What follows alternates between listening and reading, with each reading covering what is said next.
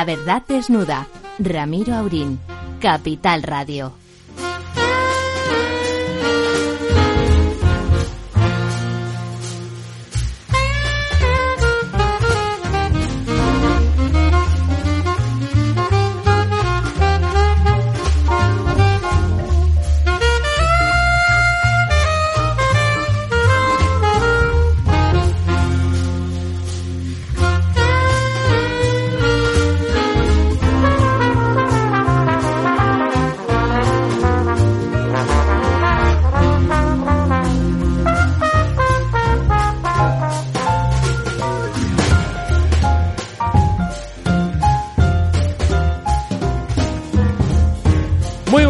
Noches, amigas y amigos. Aquí estamos de nuevo dispuestos a denunciar. A denunciar la verdad, también es verdad, iba a decir a desnudar, pero me ha salido denunciar, habrá sido un lapsus freudiano y también a entretenerles, ¿por qué no? Que la vida es corta y hay que aprovecharla. Corta y ancha, ¿verdad, don Ramón? Como dice usted siempre. Yo creo que no es corta. Es No, desde luego usted con 90 tacos y siguiendo dando la tabarra, lo que es corta no lo puede decir. Yo pensar que yo nací el año en que subió Hitler al poder. Mire, que- justamente que- de eso vamos a hablar de forma Pues inminente. es en, en- en 1933, a principio. Y además subió democráticamente después de una rueda de elecciones al final. Sí, Sánchez y Puigdemont, los, todos. Votos, los votos que le faltaban se los dio von Papen, un partido de derechas, pero llegó democráticamente al poder con Hindenburg como canciller. Y luego se murió enseguida Hindenburg y... Mira, todo eso que se libró. todo, todo. Ah, pues muy bien, me parece un tema interesante. Lo vamos a ver, don Lorenzo. Muy buenas noches, don Ramiro. Yo ¿Cómo la vamos? es que no, no tengo la atalaya que tiene el profesor para ver la historia desde tan lejos, pero ya van pasando los años y efectivamente se puede hacer Muy la vida, la vida. se puede hacer la vida, pero sobre todo ancha, ¿no? Yo creo que sí, ¿no? Lo importante es que haya vivencias. Pero Bueno, claro, es que el como es larga, ya puede decir ancha también. también, también. Hombre, yo no sé si se puede decir que hemos tenido una vida muy ancha. Eso depende de en qué materias, ¿no? ¿Eh? Bueno, yo creo que usted ha tenido muchísimas vivencias. Todo es relativo. Pío Baroja decía la calle ancha de San Bernardo, que cómo se llamaba la calle ancha de San Bernardo. Pero era estrecha. No, no, no, la, ca- eh, San Bernardo Hay una, es parte calle muy ancha. ancha. No el bulevar, hay la- una calle, no el bulevar de San Bernardo, ¿eh? hay una calle pequeña que está metida dentro, eh, em, que ¿cómo se llama el- aquel barrio? Malasaña. Lavapiés, ¿no? No, Malasaña. no. Malasaña. San Bernardo atraviesa, bueno, Sí. viene Malasaña. desde la plaza Malasaña, de es Malasaña. ¿no? Chamberí, arranca y va Y ahí hay una, es una calle, San Santo Bernardo hay una calle que no es exacto, que es una calle, no es muy ancha. Pero vamos, Bueno, yo me refería al este- Boulevard, que- Claro. que se estrecha a la altura de la, de la Universidad Central, pero en la parte alta era muy ancha. Sí, muy ancha. sí. no, el bulevar sí, claro. Bueno, doña Almudena, Hola, buenas noches, ¿qué tal? ¿Cómo es la vida? ¿Corta, larga, ancha? Eh, yo creo que larga. Bueno, Lo que pasa no, es que no. los momentos cortos La se te hacen cortos, pero la vida es larga. La vida larga. o sea, la vida no, no tendría por qué acabarse. Día di- lo discutía con mis hijos. Bueno, sí, papá, y tal. Tú quieres vivir para siempre. Eso digo, dice ya, Cordeiro. sí. Cordeiro que anda presentando su libro en 120 La muerte de la muerte. La muerte de la muerte. Vivir para siempre, lo de es una palabra, ¿verdad? Para Y bueno, siempre. sí, sí, sí. Se impresiona. Esa cosa en el forever inglés, ¿no? El forever inglés que es diferente de ahí dos siempre. Es el, el always y el, y el forever. Y el forever es como para siempre, ¿no?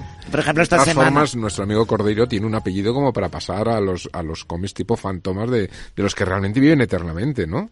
Por lo Ya de solo el apellido ya, ya da para, para un personaje, ¿no? Cordeiro, un personaje siniestro que vivía a base chupándole la energía vital, el elán vital a, a todos los demás, con una sonrisa encantadora. Bueno, Siempre después de la sonrisa aparecía un cadáver disecado a su lado. Bueno, eh, ahora mismo, si Dios quiere, en breve, creo que ya lo tenemos ahí al aparato, el don Miquel, Miquel Jiménez. Eh, Miquel Jiménez, personaje estupendo, un, un periodista y escritor, ahora mismo ha, escrito en muchos sitios, ahora, ahora nos lo confirma, pero creo que está escribiendo en Voz Populi, es, tiene un- uno de esos perfiles siempre con su pipa en la mano, un tabarnés, un tabarnés de, de pro, y que justamente ha escrito una novela que ha publicado nuestro amigo, nuestro amigo Manuel Pimentel. Lo publica todo últimamente. Bueno, pues está bien, que además publica a los amigos y si encima son buenos escritores, pues fantástico. Y que, bueno, pues es, es gracioso porque eh, la, la ucronía, la, el, la distopía que, que, que, describe es una distopía donde Hitler tiene mucho más protagonismo del que llegó a tener, que no fue poco, pero vamos, digamos que después de aquí describe unas unas victorias muy importantes y después un pues un intento de asesinato en un libro que todo el mundo que lo ha leído dice que es estupendo y que se llama Operación Barcelona matar a Hitler. Miquel, ¿te estás, estás oyéndonos? Perfectamente, muy buenas noches. Muy buenas noches. El próximo, luego quiero avanzar por delante. Eh, íbamos a hacer algo con Miquel sobre su libro, digamos que estaba claro. Estábamos esperando a que viniera a Madrid. Y viene a Madrid, lo que pasa que como viene el mismo día del programa, la próxima semana, el Día de los Enamorados en el Club Argo, que es un sitio estupendo que está en, en la Plaza de Santa Ana y que es abierto al público, ¿verdad? La presentación, Miquel. Sí, señor, está abierto al público y no se descarta que a la salida puedan haber detenciones por parte de las fuerzas y cuerpos de seguridad del Estado, porque seguro que nos reuniremos unos elementos absolutamente indeseables. Y, y peligrosísimos, creo que completamente, completamente demócratas. Ese... Imagínate, y liberales. bueno, claro, eso es lo mismo que hubiera hecho Hitler, ¿no? Demócratas y liberales. Sí, Garrote. No, no dejó ni uno, ¿eh? O sea, se los cargó a todos, le daba igual. Y bueno, de un poco va esto también el libro. ¿no? Cuéntanos, cuéntanos esa, esa distopía, los... esa distopía divertida, porque es divertido cuando uno se imagina, es, muchas veces lo hemos pensado, ¿no? ¿Qué hubiera pasado si Hitler llega a ganar la guerra, no?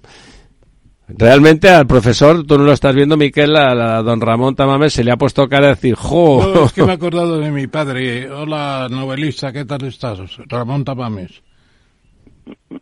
¿Estás bien? Pues, eh, diga, bueno, diga. Oye, pues mi padre decía que lo que podíamos estar seguros es que si ganaba la, la, guerra Hitler, el mundo iba a estar muy organizado. Muy, como buen alemán. Los que quedaran iban a estar muy organizados. Tremendo, porque desde luego... O dentro de la cárcel o fuera, una de dos. Porque ya, eh, por ejemplo, la cosa del trabajo, que Keynes llegó a admirar a Hitler y en, en el círculo de Bloomsbury Virginia Woolf le tomaba el pelo. Hola, nuestro pequeño Hitler, le decía, le decía a, a Keynes. Y entonces se puede decir que eh, ¿Qué número hizo tu atentado de Operación Barcelona? Porque le hicieron muchos atentados, ¿eh? O, o intentos. ¿Me pues, eh, Hitler tuvo muchos atentados y la verdad es que eh, más suerte que si fuera bueno porque el atentado que yo propongo en esta, en esta ucronía, que no sucedió jamás, pero que podía haber pasado, es el último, el definitivo, el que viene después de toda una serie de atentados, entre ellos la Operación Valquiria, que es el que ha tenido más notoriedad, pero hubieron otros um, bastante más cercanos a conseguir su propósito. Por ejemplo, el del carpintero Elser, que es un señor que actuó solo, como si fuera un, una bomber, y que sabiendo que Hitler iba a dar una conferencia en una cervecería, el hombre se quedó durante las noches escondido en la cervecería varios días y en, en una columna de mampostería dentro eh, puso la bomba. Y no le pilló a Hitler porque Hitler ese día decidió irse un poco antes de lo que tenía previsto. Qué cabrón, ¿eh? Qué tío, qué intuición tenía para salvar el pellejo. Hombre, al, algo había ahí, tenía, tenía mucho olfato y yo no tengo tan claro que, Hitler perdiera la guerra, ¿eh? Porque si me lo permitís, después de la Segunda Guerra Mundial, entre la operación Paperclip de los americanos, que ficharon desde Werner von Braun, el, padre de las bombas volantes, para que dirigiera la NASA, al general Gelen, que era un general de las SS que tenía una red de espionaje en Rusia, y los americanos dijeron, hombre, pues esto a nosotros nos va a venir muy bien. Este señor le va a ser útil, verdad. Eso, eso funcionó. O sea que de alguna forma algunas de las estructuras que, que, que, Hitler, bueno, no sé si Hitler, pero es verdad que él tenía un, un sistema de militares pues brillantes, eh, digamos que mal enfocados, pero brillantes, pues sí que los americanos, que son muy pragmáticos, lo aprovecharon, ¿no? Pero cuéntanos, cuéntanos un poco, sin hacer spoiler, la, la estructura del libro y, y por qué. Bueno, me han dicho, todo el mundo me ha dicho, yo no lo he leído todavía, pero me ha dicho todo el mundo que es muy divertido, que es, eh, incluido Manuel Pimentel, que es amigo, y me ha dicho, no, no, el libro es un libro formidable, es estupendo, se lee súper bien y está, ta, ta. Bueno, te han puesto por las nubes. También es verdad que como Miquel es un tío muy simpático, pues entonces es más, dan más ganas de decir que el libro es bueno que lo contrario. Pero cuéntanos la estructura de la historia. Pues es muy simple parto de cosas que, pasaron en realidad y a partir de ahí especulo. Vamos a ver. Antes de declararle la guerra a Rusia, con la operación Barbarroja, eh, recordarán los oyentes. Oye, perdona, no declaraba guerras, invadía. No, todavía no lo había declarado. Eh, estaba eh, a punto de invadir Inglaterra, no le salían bien las cosas porque la RAF, la Fuerza Aérea Británica, le plantaba cara a la Luftwaffe y existía existía un plan que se llamaba Operación Félix. ¿En qué consistía ese plan que está documentado? Pues en que Hitler le pedía permiso, más o menos, a Franco para atravesar con sus divisiones Panzer todo, toda la península, llegarse hasta Gibraltar, conquistar el Peñón y a partir de ahí cerrar el Mediterráneo a, a la flota británica, con lo cual conseguía dos cosas. Primero, cortar los suministros de petróleo que le llegaban al Reino Unido desde Egipto y, en segundo lugar, eh, asegurarse que tanto la flota francesa de Vichy, que era muy importante, como la flota italiana, controlaban aquel mar y estrangulaban eh, buena parte del comercio y de las vituallas y de los combustibles que recibía Inglaterra. Al final, esto no se produjo porque Hitler le dijo a Franco, mire usted, yo paso con los tanques, invadimos Portugal, de paso, y usted se lo queda y tal. Pero Franco se acordó de Napoleón, dijo, esta gente que dice que échese usted para un lado, que paso yo, y luego se acaba quedando. Y no hay manera de echarlos. Y dijo que no. Entonces yo, a partir de aquí, viene mi ficción. Yo invento que Franco se niega, dice, no, no, usted por aquí no va a entrar. Hitler organiza un golpe de Estado, echa a Franco, pone a Muñoz Grandes e invade España y Cataluña, es decir, los separatistas catalanes, habida cuenta que también está documentado que habían tenido abundantes contactos durante los años 30 con Mussolini y con Hitler, le dicen a, Hitler, oiga, ¿y aquí usted montar un protectorado del Reich? ¿No le gustaría? Porque nosotros somos arios, nosotros somos tal. Y eh, Hitler dice, sí, y se monta un protectorado en lo que es Cataluña actualmente, bajo las órdenes de los nazis, de Reinhard Heydrich. A partir de ahí, Hitler se lo mira con mucho cariño esto de aquí, decide venir el día de la Diada Catalana, el 11 de septiembre, para bendecir la división SS catalana Cataluña, que se ha formado a base de dinerito que ha puesto la burguesía catalana, y los servicios secretos americanos deciden que es un buen día y un buen lugar para asesinarlo. Y ahí, y ahí, y ahí lo dejamos, digamos, ¿no? Y ahí lo dejamos. Oye, ¿no le das algún papel algún papel a Otto Skorzeny? Pues no, a Otto Skorzeny no, pero a Walter Schlemberg, que era el jefe, eh, acabó siendo el jefe de la inteligencia de la, del SD, del Sicherdienst alemán, eh, sí le doy un papel muy importante, porque, claro, el, el protagonista encargado por los americanos de hacer esto es un anarquista, es un hombre que hizo toda la guerra civil y después se tuvo que exiliar en Cuba, es amigo de Cipriano Mera, que este es un personaje histórico que sí existió, estuvo en el golpe de Casado, etcétera, etcétera, y eh, los dos son los encargados de llevar a cabo esto, porque los americanos saben que son eso tan horroroso que se dice agentes prescindibles. Si los pillan los nazis y los matan, pues no pasa nada, y si consiguen matar a Hitler, pues todo eso que se llevan. Pero no, Scorseni no, no tiene, no tiene. En otra cosa que estoy escribiendo ahora sí que tiene papel, pero eso ya, ya os lo explicaré otra vez. Eso es otra historia que diría Kipling. Te habla Lorenzo David. Sí, buenas noches, Miquel. Buenas noches. A mí, a mí me ha sorprendido, yo tampoco he tenido el placer de, leer tu libro, pero me ha sorprendido a, ese, en, ese Muñoz Grández que fue el, general que dirigió la, División Azul, en ese papel del petán, ¿no? del gobierno de Vichy, ¿no? De colaboracionista, que da un golpe de Estado a Franco y traiciona a Franco para irse con, con Hitler, lo que me ha parecido entender. No tenía yo al señor Muñoz Grande por esos, por esos derroteros. Bueno, la verdad es que la literatura te permite licencias enormes, pero sí es cierto que entre Franco y Muñoz Grandes, Hitler tenía una preferencia clara por Muñoz Grande, al cual eh, condecoró con la Cruz de Hierro cuando este estuvo al frente de la División, Azul, y le hizo cambiar un poco la opinión que tenía de los soldados españoles, porque hay la famosa frase de que son sucios, eh, desaliñados, no cumplen las órdenes, y después de las primeras operaciones, Hitler cambia de opinión y dice, nuestras tropas se alegran mucho de tener a su lado a los soldados españoles porque no retroceden un palmo. Y eso él lo, atribuía al liderazgo de Muñoz Grande, que era un hombre de, fin, de inspiraciones netamente falangistas y que además pues era muy querido por, por, la tropa, ¿no? A este le sucedió el general Esteban Infantes después, pero eso ya es otra historia. Y entonces, claro, a la hora de buscar un sustituto de Franco, que acaba exiliado en los Estados Unidos y tiene, tiene una parte muy importante en toda la trama, pues se me ocurrió que el general, por no poner a Yahweh, por ejemplo, que era un falangista acérrimo, se me ocurrió Muñoz Grandes y, por eso le he puesto, no por otra cuestión.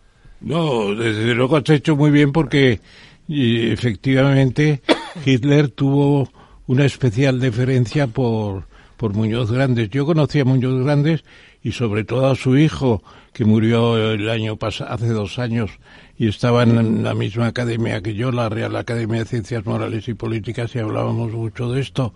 Y se puede decir que Muñoz Grande se fue de la División Azul, fue sustituido por otro comandante jefe, todavía ganando la guerra los rusos, los, alemanes. los alemanes, y volvió a España tremendamente en olor de multitud. multitud hasta el punto de que Franco le, nombró secretario suyo, prácticamente. Para que no le hiciera sombra. secretario general del movimiento. Sí, dedicado con Franco exclusivamente, porque Franco se dio cuenta, claro, Franco no era tonto, se dio cuenta de que le podían dar un golpe de Estado. Y por lo tanto mejor tenerlo cerca, ¿verdad? Naturalmente bajo control, extraordinario, extraordinario. O sea, a ti también te parece como, o sea, el profesor te da la razón en decir que, que Muñoz Grandes hubiera podido protagonizar un, un, golpe de Estado a Franco, ¿no? No sé si has leído un tal Ramón Garriga que estudió mucho a Muñoz Grandes con Franco y también los alemanes en España, etcétera. Bueno, Ramón lo cuenta, Garriga, y yo le conocí personalmente a este historiador, lo cuenta con penos y señales y es fantástico, fantástico unos le dio la ah bueno y cuando fue a Estados Unidos en la negociación con Estados Unidos eh, Muñoz Grandes llevaba la cruz de hierro puesta no con hojas de roble. Es muy cabrón. a ver, al presidente Eisenhower. Fantástico. Y le dijo le está usted dando la mano a un nazi con dos cojones. Le dijo. Realmente hay gente pató. Oye, mira, es curioso que hablabas de las relaciones cariñosas del nacionalismo, del independentismo catalán con, con Hitler y con Mussolini, igual que ahora parece que han sido eh, relaciones muy cariñosas con el señor Putin, que precisamente tampoco se caracteriza por ser un catedrático en, derecho democrático y en mm. constitucionalismo, ¿no? Oye, no sé si has, si has oído hoy que en el Parlamento Europeo ha habido una con, con Miquel hablar de política, digamos, es casi una obligación si uno se lo cruza en el metro, el, eh, que ha habido una, una proposición para que se investigue a ver si hay que aprobarla o no mañana, así para que se investigue a los a los eurodiputados que han tenido relaciones sospechosas con, con los rusos, ¿no? Pues sí, me parece una medida sapientísima, porque es lo que deberíamos hacer aquí en España en lugar de amnistiarlos. Es decir, cuando una persona eh, negocia con una potencia extranjera eh, traicionar a su país, bueno, pues es un delito de alta traición. Se llama traición. Y las relaciones entre Puigdemont y su entorno con los servicios eh, eh, secretos eh, rusos son bastante más que sospechas. se conocen varios casos, hay varios datos. hay datos de muchas reuniones. Quiero decir, eh, los totalitarismos se atraen entre sí, es así. Es un totalitarismo como es el nacionalismo catalán, forzosamente tenía que ir a parar a otro nacionalismo eh, totalitario como es el ruso. También tuvieron sus escarceos con Maduro, que algún día saldrán en el sumario. Y en los años 30, tanto Estat Catalá, que era un partido rabiosamente, furiosamente anti-español, con un odio casi cainita, como un movimiento que se llamaba Nosaltres Sols, nosotros solos, tuvieron relaciones muy abundantes con Mussolini primero y después con Hitler. Igual que los vascos, los vascos, acabada la, guerra española, incluso tuvieron un documental de un nazi que se fue allí y filmó todo aquello y dijo, oiga, hay unos tíos ahí en España que tienen una cruz gamada como símbolo en la guru y tal y cual, y bueno, todas esas cosas a los nazis les gustaban porque en el fondo, igual que con los bretones, igual que con los flamencos, eh, lo que querían era fragmentar la idea de Estado-nación, que no les convenía para nada, salvo para ellos, y crear una especie de Europa de los pueblos cuando acabara la guerra. Y en ese sentido, tanto es guerra republicana de la época, que tenía una adaptación del himno Giovinezza, eh, que era el himno fascista italiano, como otros intelectuales que les habían precedido en el tiempo, pensar que esto viene desde el siglo XIX, desde el alcalde eh, de Barcelona, el doctor Robert, iba midiendo a la gente con un microcírculo craneal a ver si era un cráneo ario o no. Estamos hablando del siglo XIX. Vaya tela. Hasta Pompeyo Gener, que decía que los catalanes eran godos y los españoles eran semitas. Hasta Pompeu Fabra, el padre de la moderna gramática catalana, que por cierto tengo el gusto de decirles que es una porquería, porque se cargó todos los modismos y los lenguajes del pueblo, del campesino, del pescador, todos sostenían que esto de España era impotable y que Cataluña era una raza blanca y teníamos que salvaguardarnos de los españoles que nos venían a invadir. Que eran muy, muy morenos. Se cambia español por judío, ¿qué le queda? Pues lo mismo. Almudena. Hola, Miquel, soy Almudena Semur. Buenas noches, Almudena. ¿Qué tal? Yo, bueno, tú estás en Barcelona ahora, ¿no? Yo te quería preguntar, me han llegado varias fotos hoy de cómo Tractoria ha invadido la diagonal eh, la Gran Vía, Tuset, o sea, el campo, ha invadido Tabarnia, Tractoria. Eh, ¿Hacen causa común con el campo español o también es una venganza a la catalana el tema del campo? La verdad es que yo he visto, lo he seguido con mucho interés, he visto la reacción de la gente, yo en otros sitios no sé, en Barcelona eh, la gente que estaba por la calle les aplaudían a rabiar, les aplaudían a rabiar. Y las declaraciones que han hecho los, los líderes del campo catalán, pues no difieren en nada de las que puedan haber hecho el resto de agricultores eh, del, resto de España. No me puc creure, això. No me puc creure, això, Miquel. No, puedo, no, poden, no poden haver dit el mateix. Està molt bé, està molt bé, això. Pues sí, sí que han dit el mateix. Y lo, y lo tengo fresquito porque lo acabo de ver ahora en el informativo de TV3, que hay que verlo con, con un antiácido siempre. Es lo que te iba a decir, tendrás, tendrás una pantalla anti-efectos especiales, ¿no? ¿Te acuerdas aquellos efectos? Sí. y Yo lo que tengo es mucha paciencia. y esto de que les tengan que traer barcos, esto de que les tengan que traer agua en barcos de, de España, ¿cómo, cómo les sienta? Pero con, tal de que no sea del Ebra, aunque convingui. El otro día el presidente Aznar eh, dijo una cosa muy interesante.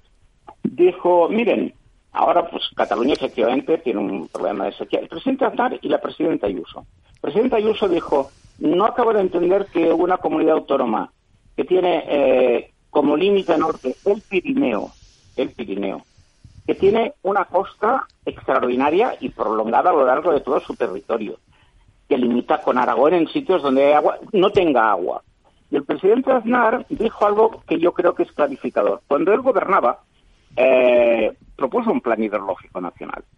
Y es que todas las cuencas españolas se conectaran, es lo que parece de sentido común, para que el agua se pudiera repartir en equidad según las necesidades. Que, ya lo propuso, para que los señores más socialistas no se pongan nerviosos, que ya lo propuso el señor Borrell, ¿eh? que ya lo propuso el señor Borrell. Pero bueno. Pero con respecto a eso, eh, se aprobó, lo aprobó Convergencia, ¿eh? Convergencia, con los votos del señor Pujol, se aprobó eso. Sí, y Pujol, Miquel, dineros a Europa, era muy partidario. Además era muy partidario Pujol del trasvase, lo era. Sí, señor, sí, señor. Bueno, pues se empezaron las obras y en estas llegó Zapatero y lo paró todo. Entonces quizás los Esquerra, a la hora de Pero fue Esquerra, ¿eh? se fue una vez más los mismos saben Miguel por qué no porque no tiran atrás porque fue Esquerra que le dijo a Zapatero que si quería que su amigo Pascual fuera presidente de la Generalitat tenía que derogar ipso flauto como decía aquel el el, el del trasvase del Ebro. Y así lo hicieron, y así lo hicieron. Y así, y así nos va. Y en Barcelona, pues ahí estamos, bebiendo gaseosa que es una cosa con burbujas. Oye, Miquel, eh, como siempre ha sido un placer. Ya sabes, esta es tu casa cuando quieras cualquier cosa. Iremos, iremos, yo iré a la presentación. Bueno, habrá que ir a la presentación, aunque ese día tenemos programa un poquito después. Tienen un, ahí un libro estupendo, editorial Secotia, de nuestro buen amigo Pimentel. Tiene 432 páginas, que es un nombre muy un número muy bonito, 432, es un número muy bonito, que suma 9 que también es un número muy cabalístico. Y, menos que, dos suma siete. Y que, y que además pesa 557 gramos. Es un libro estupendo, tiene un peso fantástico para que hagan ustedes ejercicios y también ejercicio mental. ¿Y en euros? En euros, pues eh, en 20 euros lo pueden ustedes conseguir en algunos sitios.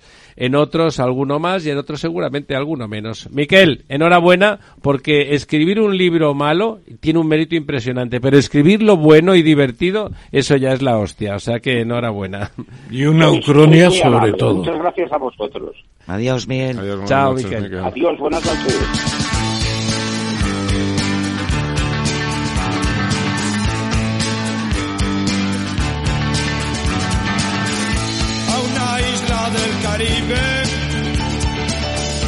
He tenido que emigrar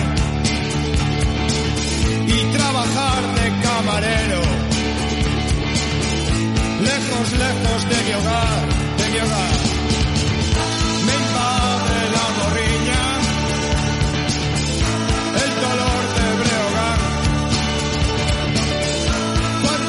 Aquí estamos de vuelta, como habrán reconocido los antiguos como servidor de ustedes. Ahí teníamos a Siniestro Total cantando a su Galicia natal. ¿Y por qué? Bueno, pues porque en estos días se está produciendo, no sé si son ustedes conscientes, la campaña a las elecciones gallegas que son el próximo 17 de febrero. Domingo 17 de febrero. Pero ahora tenemos el, las campañas gallegas. Eso es. Y para hablar de la campaña gallega con nosotros, pues hemos traído a un buen amigo de don Ramón, don Juan Díez. Nicolás, ¿está, hoy, ¿está ahí don Juan? Estoy aquí. Buenas noches. Pues muchísimas gracias por acompañarnos en esta mesa redonda, aunque sea aunque sea telemáticamente, aunque sea a través de las ondas telefónicas que son maravillosas y sí, yo ya he estado otras veces con ustedes eh, presencialmente como ahora se dice. No que además es mucho más agradable porque además es verdad que, que, la presencia de las personas también emite, también emite. Y aunque Evidente. A, la, a, los, a los amigos que se les conoce, pues eh, a lo mejor es menos importante, pero en principio estaba recordando, no voy a decir a los nombres de algún, de algún contertulio que emitía muchísimo cuando estaba aquí con nosotros.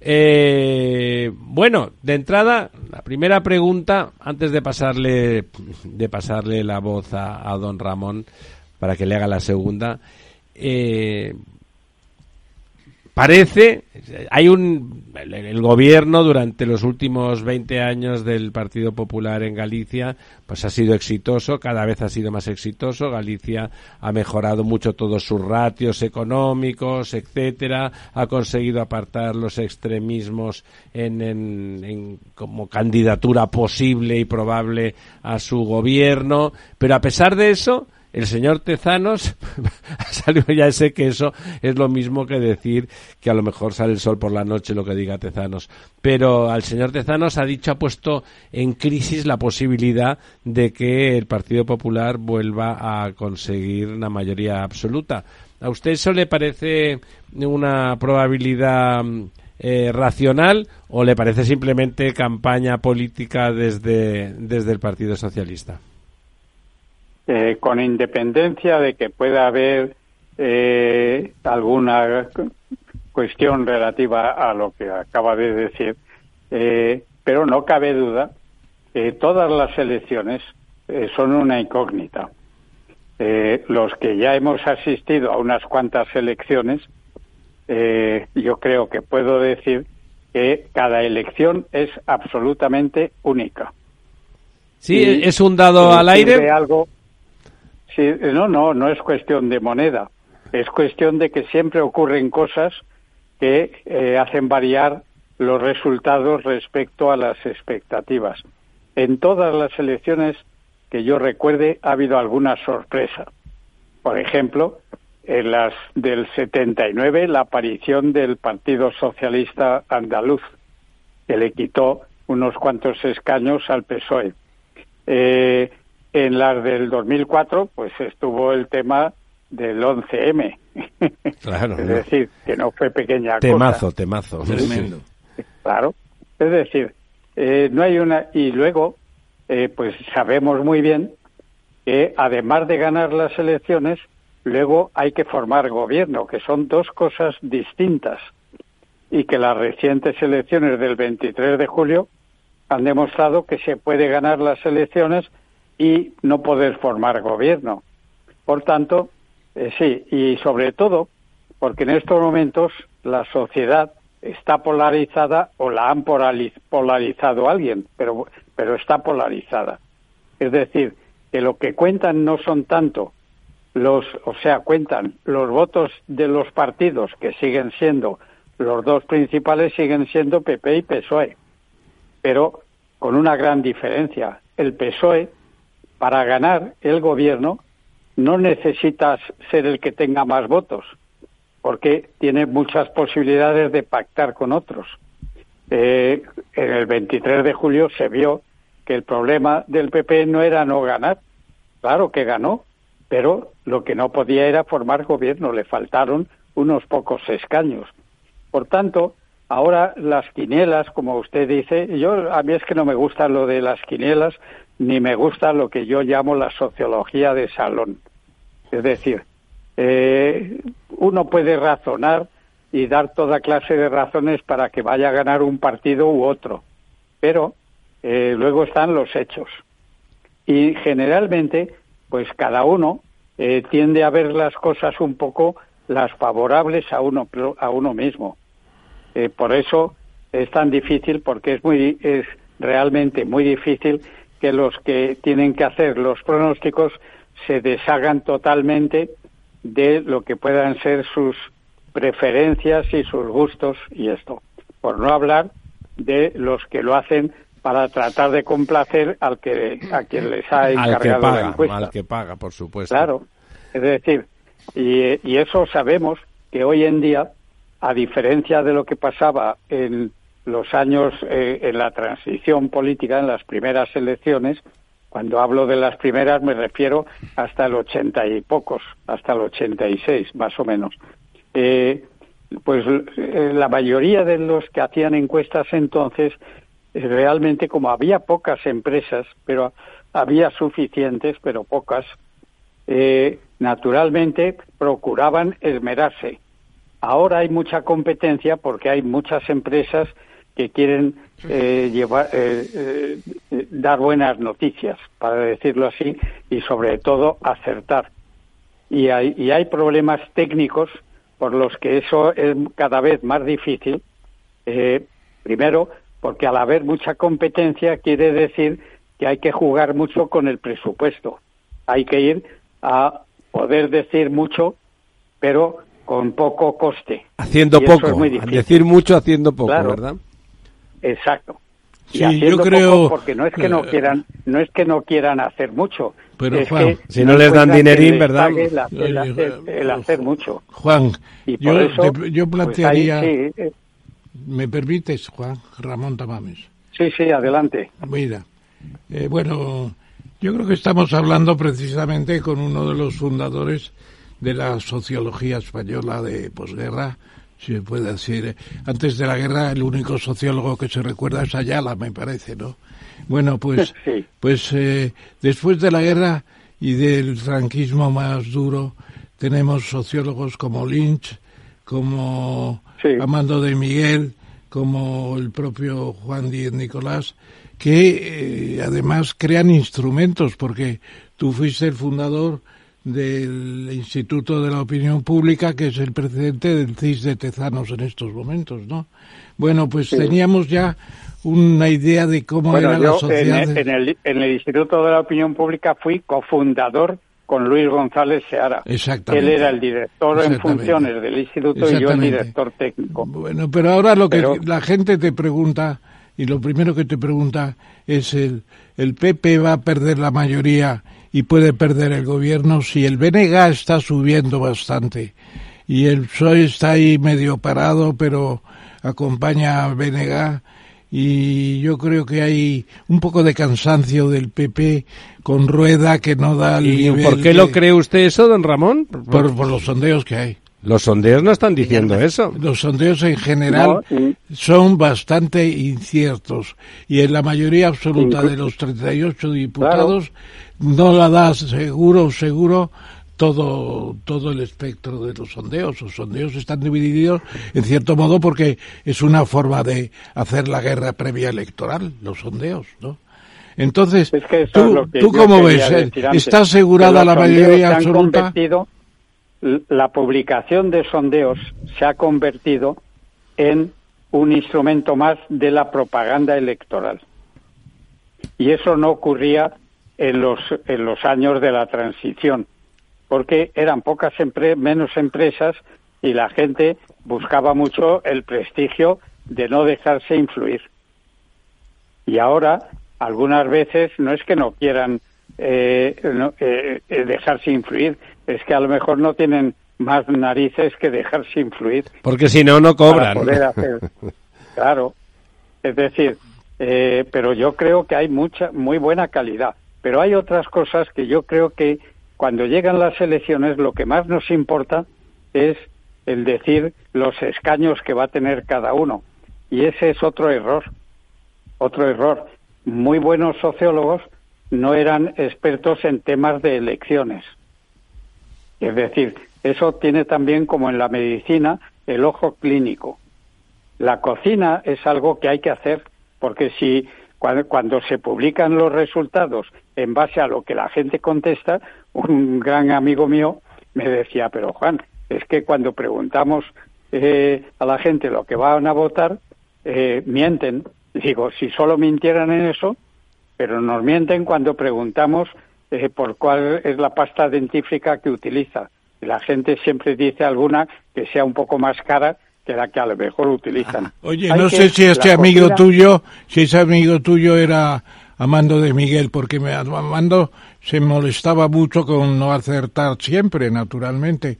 Y decía, son unos mendaces, unos mendaces. Era la palabra que, empleaba. E, eso es la naturaleza humana, Ramón. Claro. Es decir, eh, precisamente en el 96, eh, yo recuerdo que daba eh, pero es que no me gusta hablar de mí porque yo no soy ni mucho menos infalible ni nada. Por favor, don Juan, hable de eh, usted. Eh, no, pero en, en, aquella, en las elecciones del 96 señalé que podía ganar el PP, pero por una diferencia pequeña, pequeña. Cuando había la mayoría de las encuestas daban al PP por ganador absoluto. Y uno de ellos pues sí, lo ha dicho, yo no lo habría dicho, pero como lo ha dicho Ramón, pues sí, uno de ellos era Amando.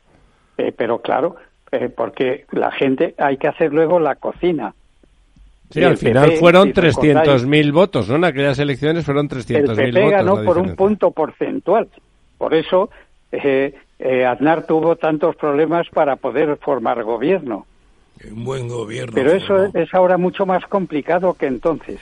Primero, la ley electoral española es absolutamente demencial, porque primero es con 52 circunscripciones para España. En el caso gallego son cuatro circunscripciones, cuatro provincias.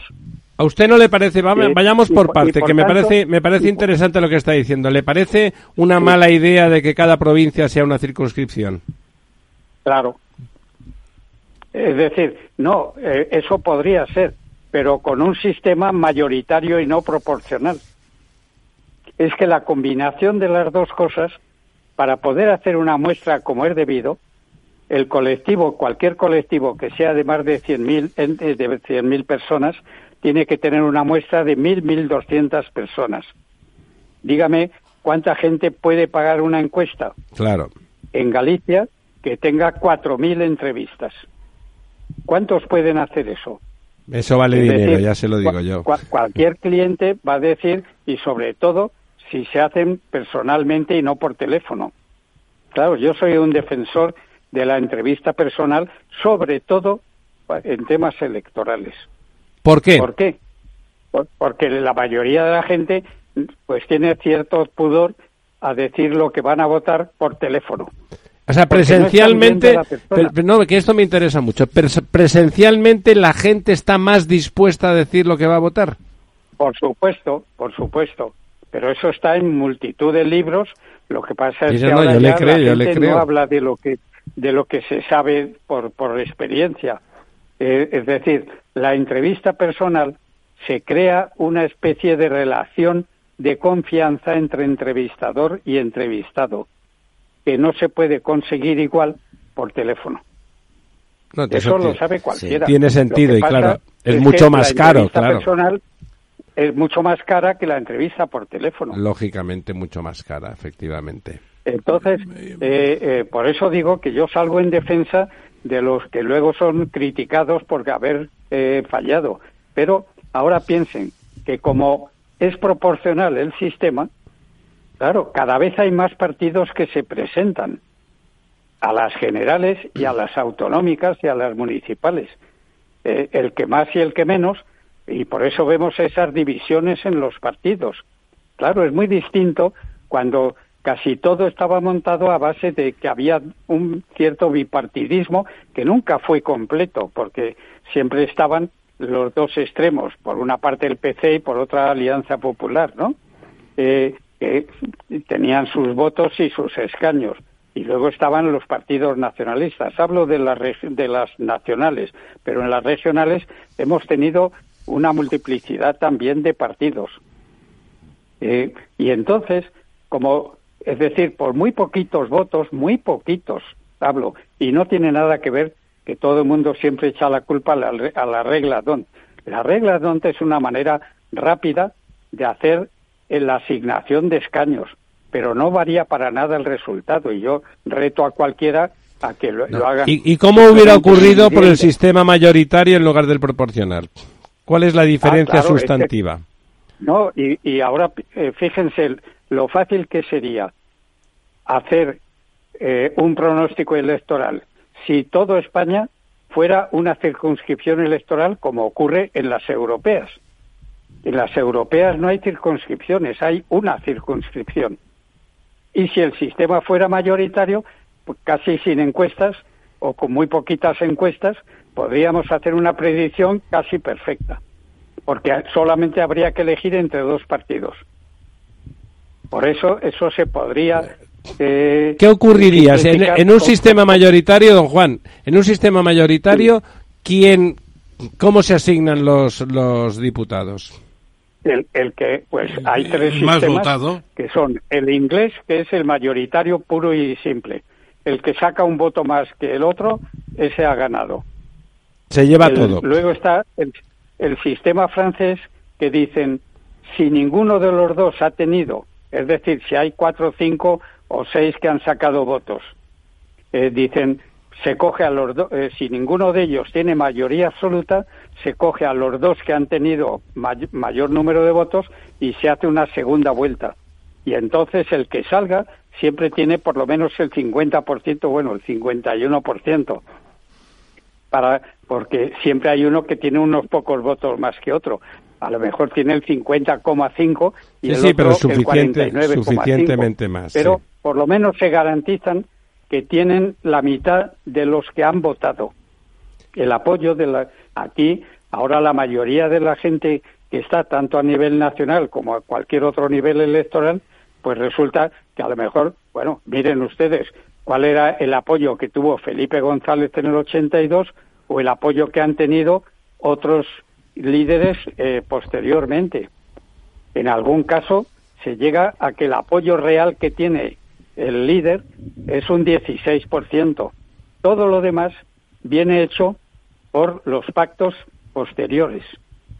Pero en el caso francés, por ejemplo, de doble vuelta, quien hace, eh, por así decirlo, el, el pacto de a quién voto en lugar de eso son los electores, no son los lo deciden los electores. Espere, que le pregunta a don Lorenzo. Sí, hola, hola, buenas noches. Eh, antes ha comentado usted eh, que todas las elecciones son un mundo y que en todas aparece algún elemento, sorpresa. digamos, de factor sorpresa. Sí, un cisne negro. Un cisne negro. Comenzaba, comentaba lo del Partido Socialista Andaluz, etcétera. Eh, el otro día leía en prensa de un partido en Orense, el Partido Democrático Orensano o algo parecido, ¿no? Sí, Urensana. O Orensana. Que, que, bueno, que además decía que ellos, bueno, si sacan algún, algún, alguna representación, pues ya verían con quién pactan. O sea, que la cosa no estaba tan clara, Claro. pese a que quizá, eh, digamos que políticamente están más cerca del Partido Popular, etcétera, pero no, no estaba tan claro, ¿no? Eh, con lo cual podríamos tener ahí un cisne negro.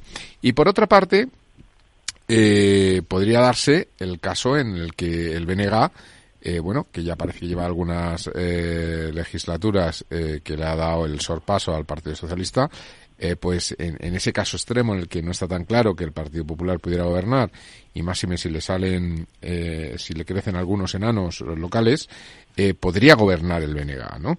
Eh, podría ser el, bueno, la candidata del BNG a la, a la presidenta de la Junta.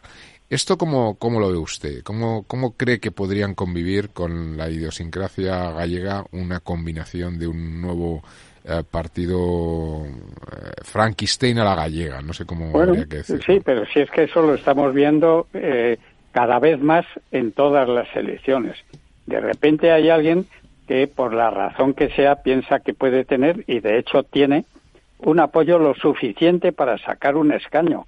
Es que hoy en día un escaño vale un montón. Sí, así claro. es, claro. Porque un Claro, porque puede, y puede sobre todo en la situación que las encuestas dictaminan, ¿no? Que un escaño Claro, vamos a ver. podría ser en Eh, Galicia eh, el, el elemento Claro. de key, como dirían los ingleses. Hoy ¿no? en La- día lo que vale no es ganar las elecciones un partido. El PSOE no va a ganar las elecciones gallegas. Va a tener un- una serie de escaños. Bueno, de hecho, si fueran solo tres partidos los que sacasen representación, sería el gran perdedor. Y aún así, claro, podría tener una pero, influencia tremenda. pero Sí. el PSOE tiene una buena estrategia política, que es la de asegurarse pactos. De manera que, eh, eh, bueno, él no saca los votos que le gustaría sacar a lo mejor, pero la sacan otros con los que va a pactar. Eso es lo que tenemos ahora, ¿no? Bueno, en Galicia de momento lo que tenemos son cuatro elecciones consecutivas con mayorías absolutas Claro. del Partido Popular. Eh, pero Eso es pero lo que tenemos. eh, vuelvo a lo mismo. En las recientes elecciones generales del 23 de julio, todos los sondeos daban eh, la victoria clarísima del PP. Pero nadie se preocupó de pensar que si fallaba cualquier cosa, ¿con quién pactaba el PP? Bueno, y desde luego Claro. lo que nadie se paró Eh, a pensar es que el otro podía Eh, pactar eh, eh, hasta con el diablo, ¿no? Eso tampoco Claro, se paró esto es nadie el pensar. Yo lo había hecho, ¿eh? eh, eh, y pido perdón de antemano.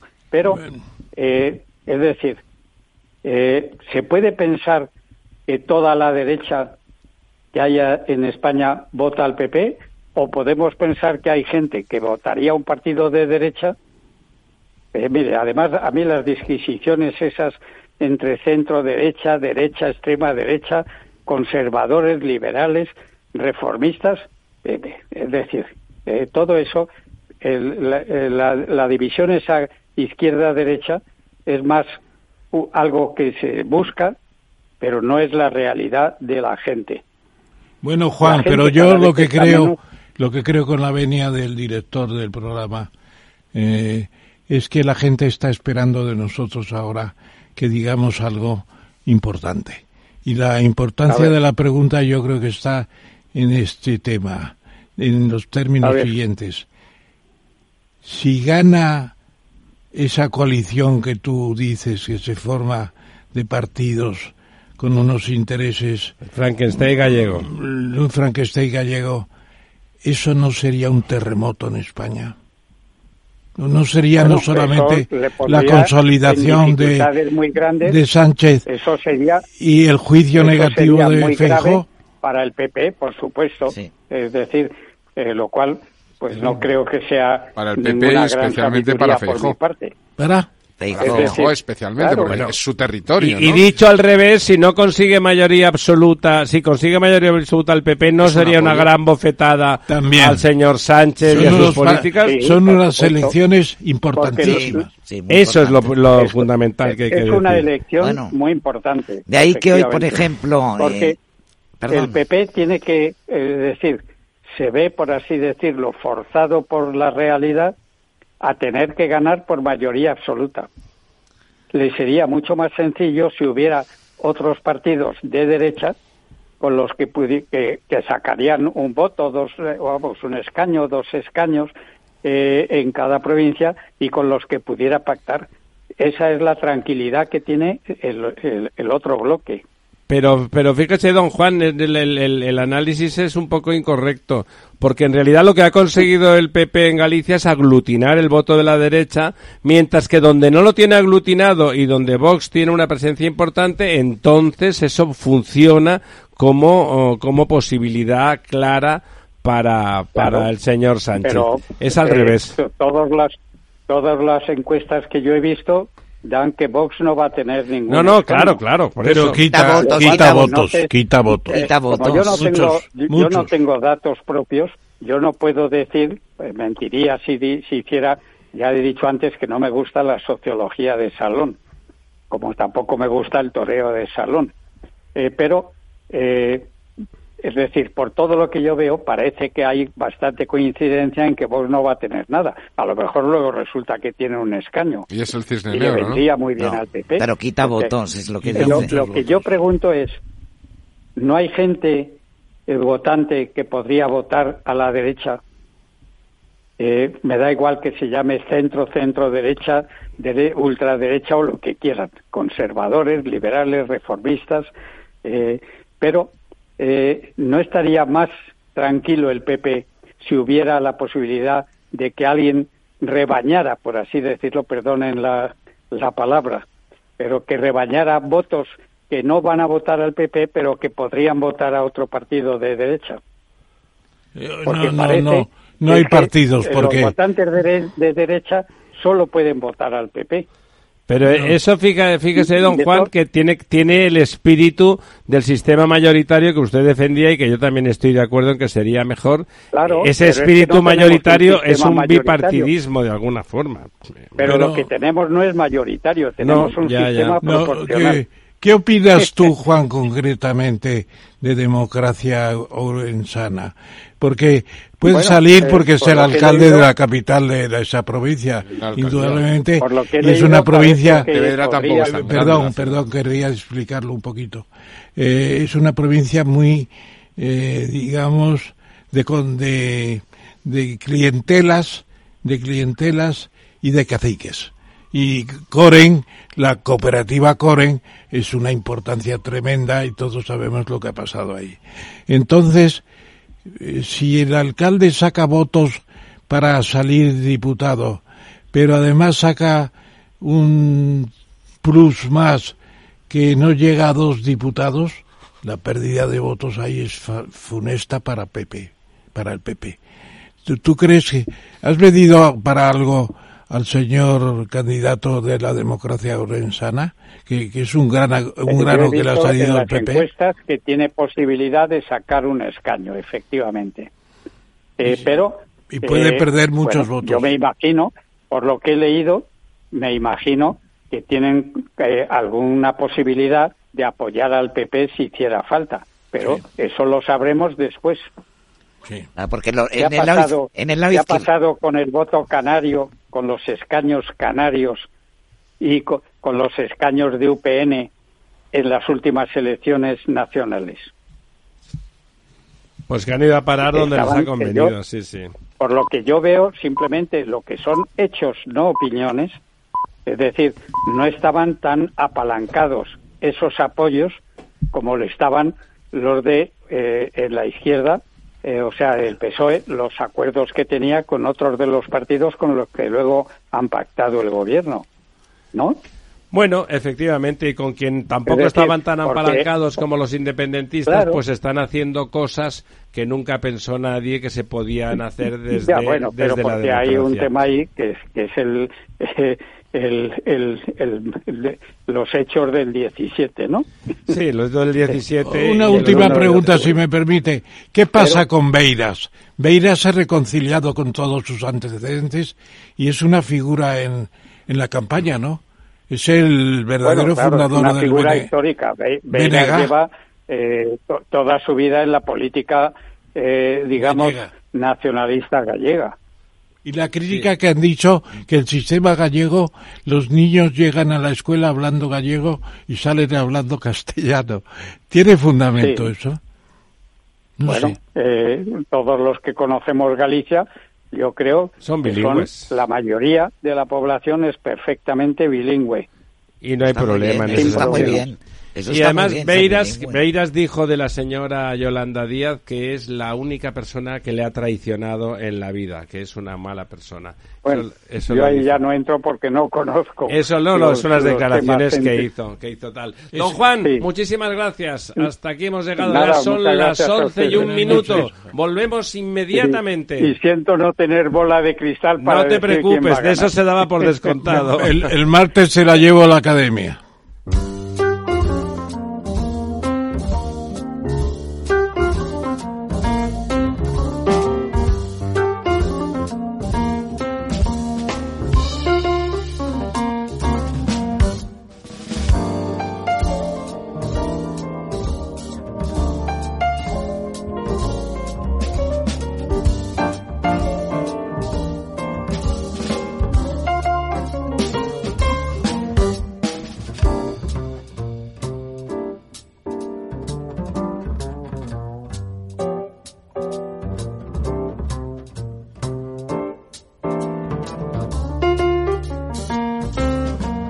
Y aquí estamos de vuelta, corriendo, corriendo, corriendo, con don Jaime González. ¿Está usted ahí, don Jaime?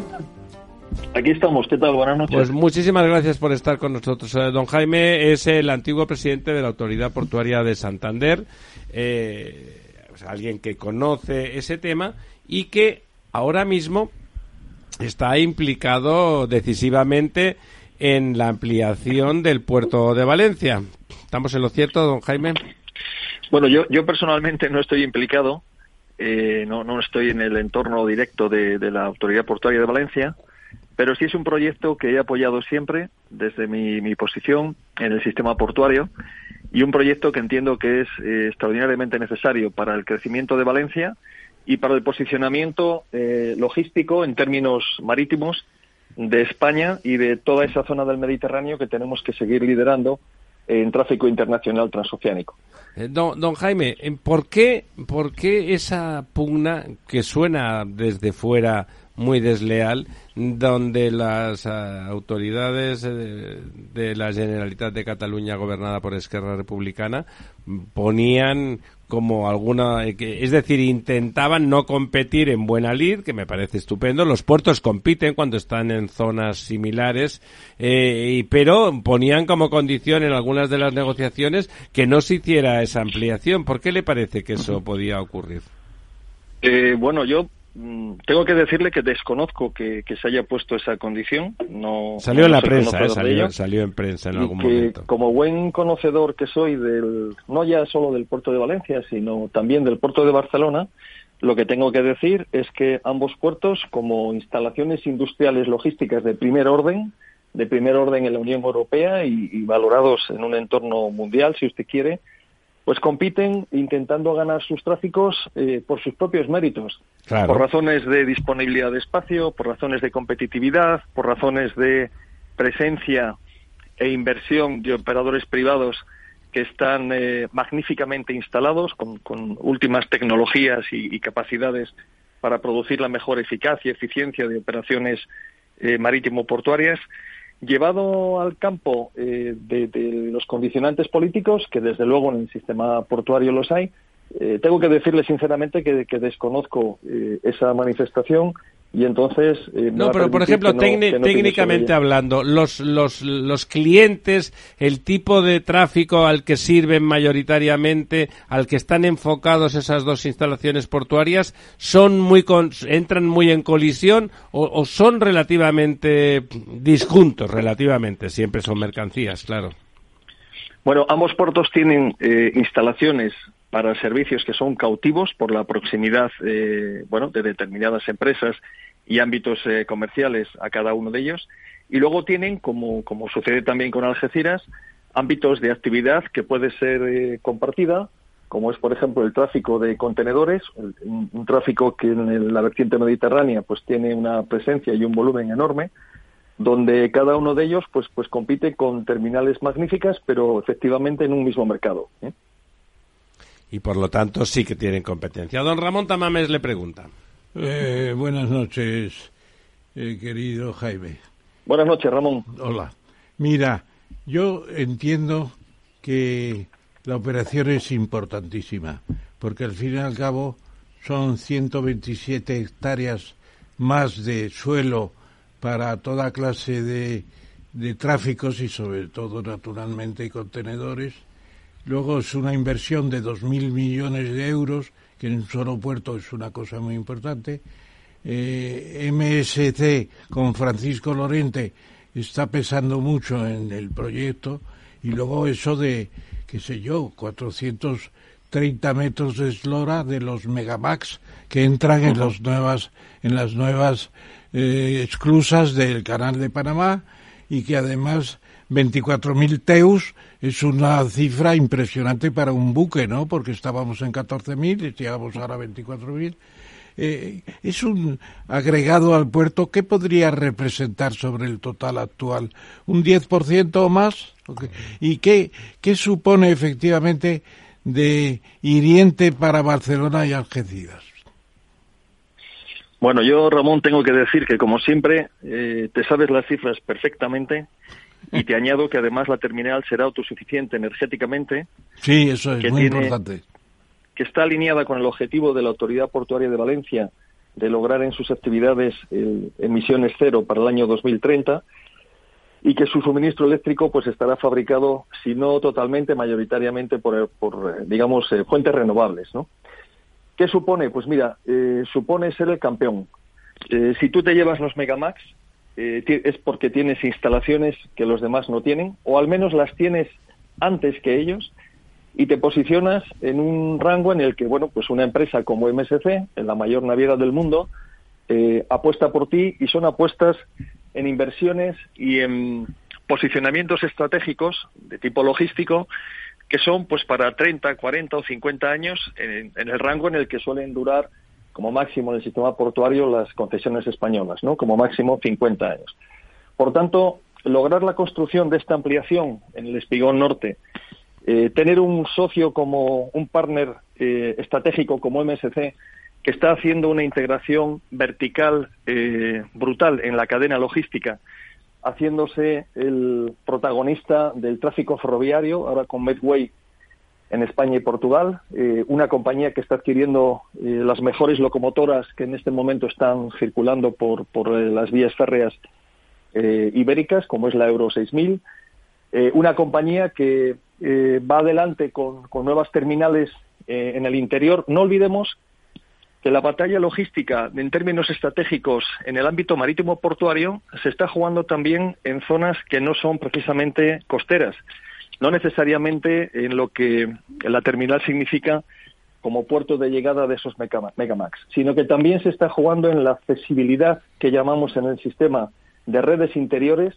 quién es capaz de llegar eh, a Madrid o de llegar a zonas eh, de consumo interior, a zonas industriales como Zaragoza o otras, otras en, Castilla y León, eh, de manera más competitiva y, por tanto, posicionarse con sus servicios eh, por delante de otros en, términos de menor coste y mayor eficiencia en la cadena logística global. Esa que empieza en, un puerto asiático y puede terminar eh, perfectamente, pues como digo, en Madrid o en, Zaragoza. ¿no?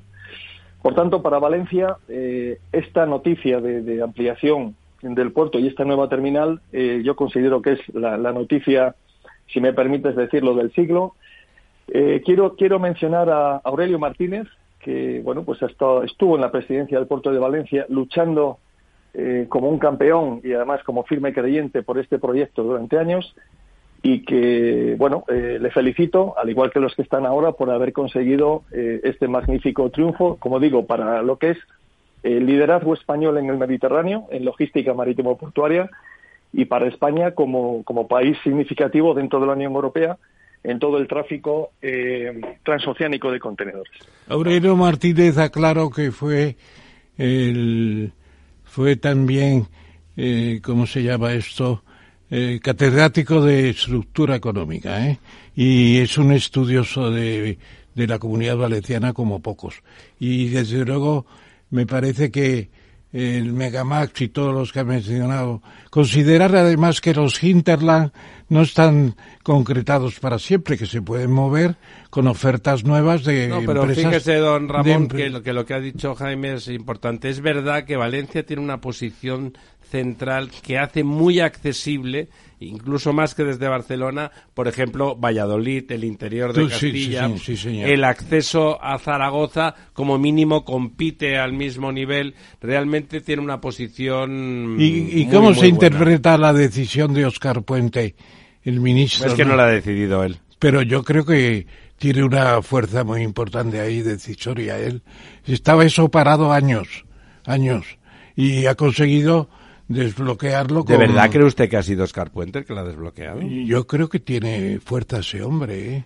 Le han dado fuerza desde... Yo creo que, como decía Jaime, la asociación de partners que había ahí era tan importante tenía un significado de incremento del PIB valenciano y del empleo muy a largo plazo, porque hablamos una concesión de 30, 40, 50 años. Oiga, no son palabras menores, ¿eh? a mí me parece. Y perdonarme, perdón, don Jaime, perdón, don Ramón, pues. tenemos que dejarlo aquí porque ya nos están esperando el próximo invitado al teléfono. Don Jaime, un placer hablar con alguien que sabe de lo que habla, lo cual ya sabe usted que en estos tiempos que corren no menudea.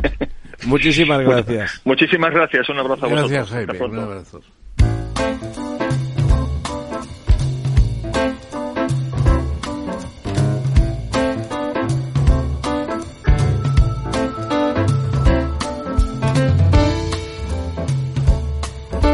Muy buenas noches, aquí estamos con un, un viejo amigo, bueno, un viejo amigo, pero no un amigo viejo, porque es, es un hombre joven y además, como lleva una vida maravillosa, pues se conserva estupendamente. Raúl, ¿qué tal? Muy bien, muy bien, JK Franco. Raúl es Raúl Calvoz y JK Franco, Franco es su seudónimo, seudónimo a la vista, seudónimo que no tiene otra misión que como él es... Eh, de origen español barra cubano, pero es nacido en Estados Unidos y en realidad su lengua, bueno, materno-paterna es el inglés, a pesar de que la materna, como también el español, ahora notarán ustedes que habla un español como ustedes y como yo mismo, porque su familia es completamente española y por lo tanto, pues eh, ya lo verán se maneja en español exactamente. No lo sé yo, si tú manejas mejor en inglés o en español. ¿Tú mejor en inglés, a ver, bastante bien español, entiendo perfectamente, pero de vez en cuando... y lo habla eh, perfectamente. No, de vez en cuando me trabo y, te pido ayuda eh, ah, a lo largo de la entrevista si, si me falta una palabra o un giro o lo que sea. No, eso no, eso no es problema, pero además como le vamos a pedir que nos explique, que nos explique cosas un poco eh, sofisticado. No sé si recuerdan ustedes, eh, Raúl escribió una trilogía, una trilogía que va sobre la venganza, una historia de al estilo de extraños en un tren, al estilo de esas historias donde yo tengo que vengarme de, de, una que me hicieron y te la cuento, te parece horrible, ¿verdad? Tú me cuentas la tuya, yo sé la tuya, te ofrezco que intercambiemos para estar a cubierto cómo nos vengamos cómo nos vengamos de los canallas que, que nos hicieron sufrir a nosotros o a nuestros, a nuestros allegados. Eh, esa trilogía eh, tú escribes inicialmente en inglés y lo que pasa es que la traducción, claro, la supervisas muy personalmente porque, bueno, como ven, él dice que no habla español. si yo no se los cuento a ustedes que no es su lengua materna, ustedes no se enteran. Yo tampoco, si él no me lo cuenta previamente. Eh, bueno, ya está en la segunda trilogía. Eh, ¿Por algún motivo lo de las trilogías? Sí, me, me, gusta. O sea, a ver, yo diría que la primera es ojo por ojo, diente por diente y vida por vida. Realmente es un libro en tres partes, de 1200 páginas. Yo lo conozco él, es un libro largo sí. y bueno, muy apasionante. Sí, entonces como, como 1200 páginas es demasiado para cualquier persona, yo creo eh, está repartida en, en, tres partes y es una trilogía. Sí, tienen la ventaja, déjeme que les diga, de que cada parte eh, es autoconclusiva. Realmente se remata, se queda uno a gusto. Al final del libro no se queda uno con la ansiedad. No hay trampa, no hay trampa en el sentido ese de que jo, ahora, ¿qué pasa? Bueno, lo que ha pasado, ha pasado y está bien rematado. Ese, esa primera trilogía, ya lo ven por los títulos, habla de la venganza. La venganza eh, un poco es el, gran tema de Raúl y es un tema muy interesante porque quizá en Estados Unidos lo comentábamos, eh, yo creo que la última vez que nos vimos, eh, en Estados Unidos la justicia se admite socialmente con poco prejuicio que es delegar la venganza a la que uno tiene derecho cuando alguien le hace algo Um, injusto, vamos a llamarlo así, aunque la justicia es un invento humano, eh, en lugar de vengarse uno y generar ese caos social que supone que cada uno tome justicia por su mano, lo delegamos en el Estado. Y en la medida en que el Estado satisface nuestras ansias de venganza, nuestras ansias de que se haga justicia, de que el malvado eh, pene, eh, que, el, que el malvado tenga castigo, entonces nos relajamos. Y por lo tanto, respetamos a esa justicia institucionalizada en la medida en que nos representa. Otro sí es cuando no nos parece que nos represente. Sí, sí, exactamente, exactamente. Y de eso va la, trilogía. O sea, si hay un caso, bueno, en, en concreto hay un caso donde la justicia falla, parece ser, y creo que hasta al lector le, parece al lector yo te digo, he sido el lector y te parece que falla. Claro entonces eh, los protagonistas toman la justicia en manos propias y lo que va eh, o sea todo el libro va de cómo lo hacen y llevar el lector por el camino mm, de mano de los protagonistas y a ver si están de acuerdo no o no de qué hacen cómo lo hacen y, si realmente al final lo que sucede es justicia, otra cosa. Bueno, al mismo tiempo, claro, cuando uno decide que actúa unilateralmente, a partir de ese momento se sitúa al margen y uno asume las consecuencias de lo que hace y gana una cosa que el común de los mortales no conoce, sobre todo en las sociedades desarrolladas. En el, en el, segundo mundo y en el tercer mundo todo es distinto porque todo es mucho más feroz, es mucho más una jungla, pero en el primer mundo, en Europa, en Estados Unidos, en Canadá, en ese, en ese primer mundo, la gente que se sitúa fuera del sistema, tiene unas sensaciones eh, nuevas. O sea, alguien normal, una familia normal, hablamos de gente profesionales, que con una familia buena, son felices, todos son, viven con, sus problemas, pero en un, creen en el sistema, creen en la sociedad, participan de él, contribuyen, pagan sus impuestos, intentan respetar al prójimo, cuando algo lo hacen mal, asumen que eso tiene un precio, y de golpe, cuando eso se quiebra, si son capaces, que pocas veces ocurre, de situarse al otro lado, en ese momento el individuo tiene una sensación nueva que no conocía hasta ese momento, una libertad interior de, de acción, una libertad de actuación que le da un poder interior. No es un poder como Superman, pero sí descubrir que tú puedes hacer cualquier cosa contar de que estés dispuesto a pagar el precio que ello puede suponer. Claro, la alternativa a tener que pagar determinados precios es que ese crimen sea perfecto. Claro, claro, exactamente. No, y hablando de esa, esa libertad, o sea, eh, el concepto de hacer bien, ¿no? O, no pasarse de la línea, es una cosa no pasarse de la línea porque tienes miedo al castigo, ¿no? O no estás acostumbrado. Es otra cosa, creo, saber que puedes, o sea, haberlo hecho y retenerte de, forma propia porque decides no hacerlo. ¿Tus personajes son personas distintas después de actuar contundentemente? Completamente, porque antes se rigen un poco como todos nosotros, o sea, de, las leyes, de, las costumbres, de lo que debe de hacerse, o sea, a nivel social, y cuando, cuando se enteran de que se pueden, pueden cruzar esa línea y además escapar, o sea, salir sin, sin castigo, indemnes, pues les da una libertad, pero a, la vez una responsabilidad porque ya no es cuestión de no lo hago porque tengo miedo o porque me van a pillar. Sino porque no quiero. Es porque no debo, porque toma, toma una decisión propia de no hacerlo. Y es, es una cosa distinta. Es una, en realidad, es la auténtica libertad, ¿no? Exacto. O sea, no lo hago porque decido no hacerlo. Sé que puedo hacerlo, lo he hecho antes porque nunca, nunca puedes decir que, eres capaz de hacer algo que no has hecho nunca. Exacto. Eso es así. Eso es así. Todavía me decía Chillida, un escultor muy, muy importante, que él solo podía decir que sabía hacer lo que ya había hecho y por lo tanto solo le interesaba hacer aquello que no sabía hacer, que era lo que no había hecho, ¿no? Eh, ahí eh, yo te propongo un juego, Raúl, que es, eh, bueno, Raúl es una persona extraordinariamente feliz. Ustedes le vieran, se le nota en la cara que es una persona feliz, tiene una familia maravillosa, que sois tres hijos, ¿tenéis? Tres, sí, sí, sí. Tres eh, y tiene una mujer fantástica que los ves juntos, bueno, y parece que han ligado hace dos meses, ¿no? y bueno, ¿y cuántos años lleváis juntos? 23, 23. 23, o sea, eso tiene mérito. Las personas que ya tengáis un recorrido sabréis que eso no es fácil, eso no es fácil.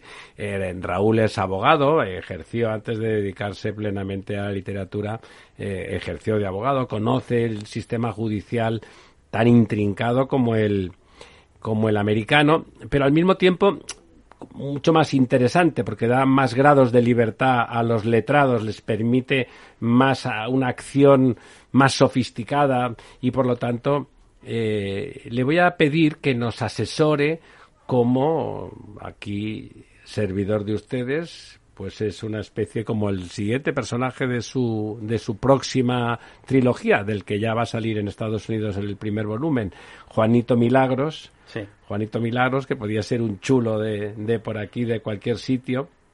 ¿Dónde se, ¿Dónde se produce esa? Está en Texas. Está al lado de Austin hay una ciudad pequeña que se llama uh, Fredericksburgo, Fredericksburg, eh, donde hay mucho viñedo. Y dirás que no, o sea, en Texas se hacen vino. Eh, y ahí, en un viñedo, vive una, una mujer con su marido y la, la, abuela. Y el marido de la mujer, bueno, va de su vida, de su divorcio y al final de un asesinato. De un asesinato, ¿no? Por venganza. El asesinato de... Johnny Miracle, Juanito Milagros.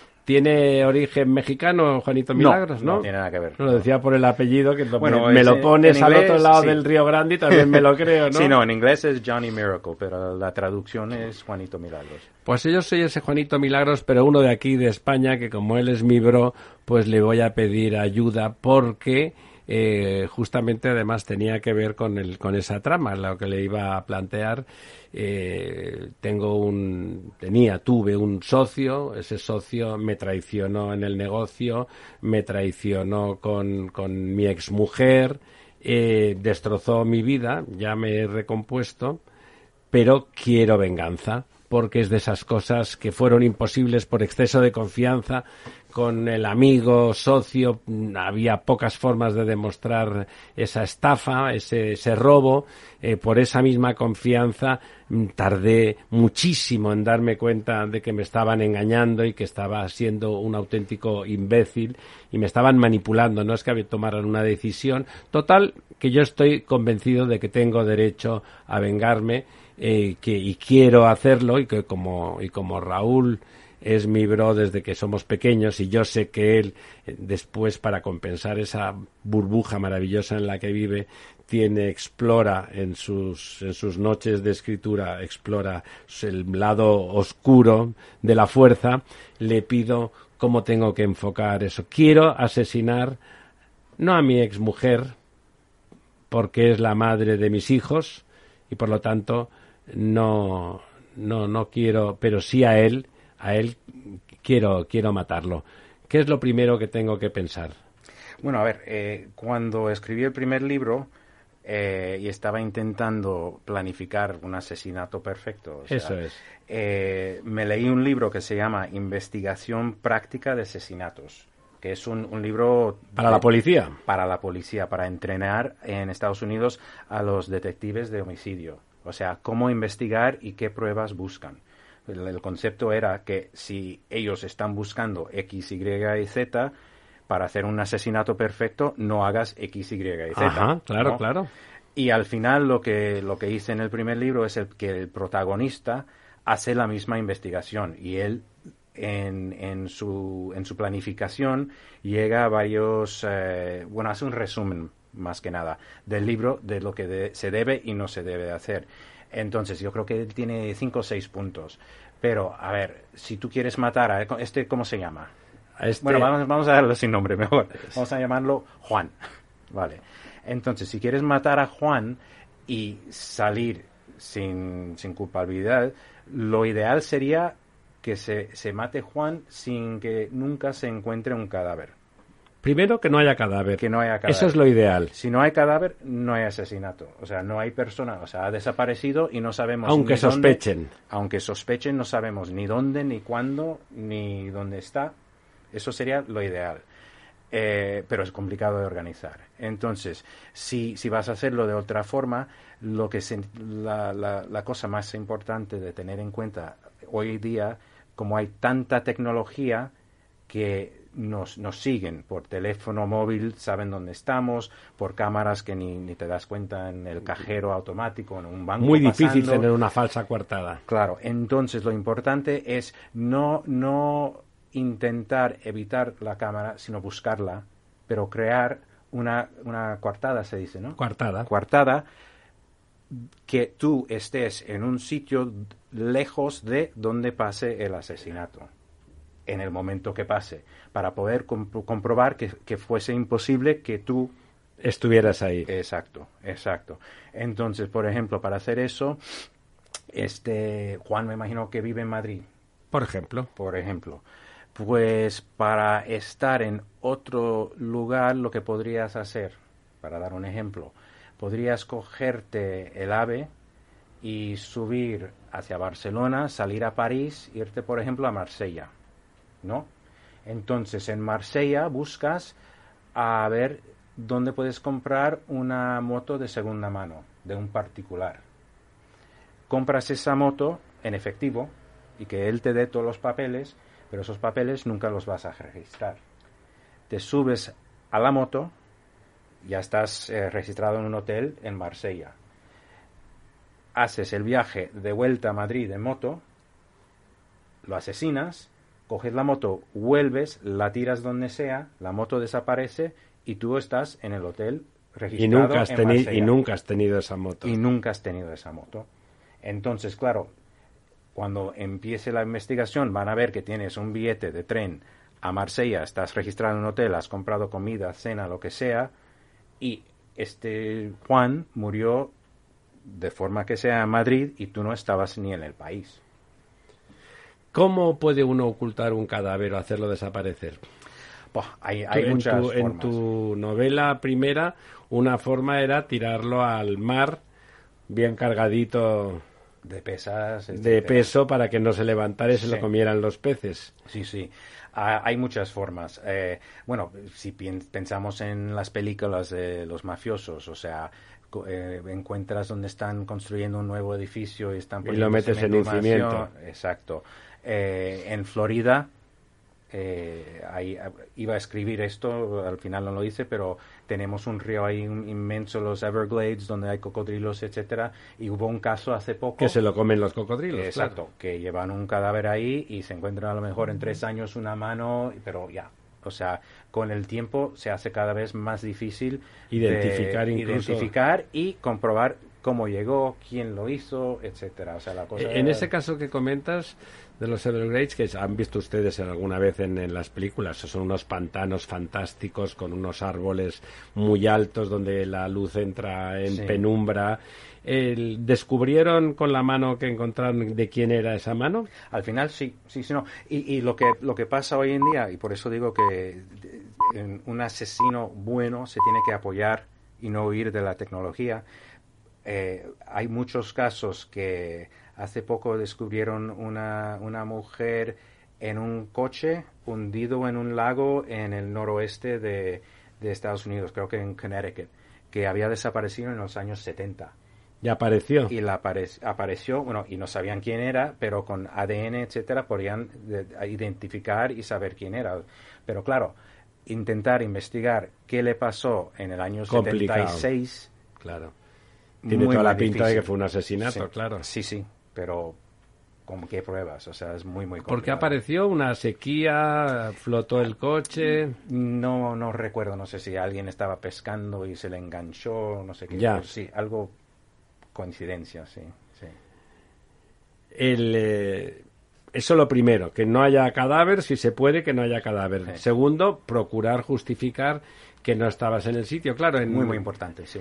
Eso en, en Europa relativamente, eso, eh, lo que has explicado, antes era un poco más complicado porque siempre estabas en España, a lo mejor era difícil de justificar. Ahora Europa es como Estados Unidos, que son estados federados, pasamos la frontera sin, pero ya estamos lejos, podemos justificarlo, podemos justificarlo bien que no que no estamos que no estamos presentes.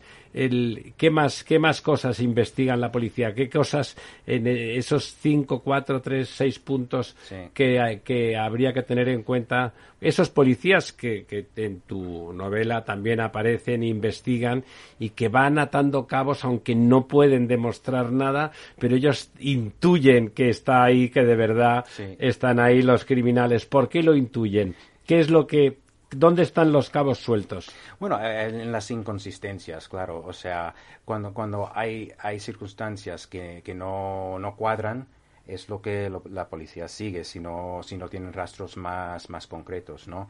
Es, un, un, punto muy, muy importante es el, el, la cuestión de motivo, ¿no? O sea, si este, este Juan te, te robó a tu mujer, te robó, robó negocios. El sí. Claro, mucha cosa.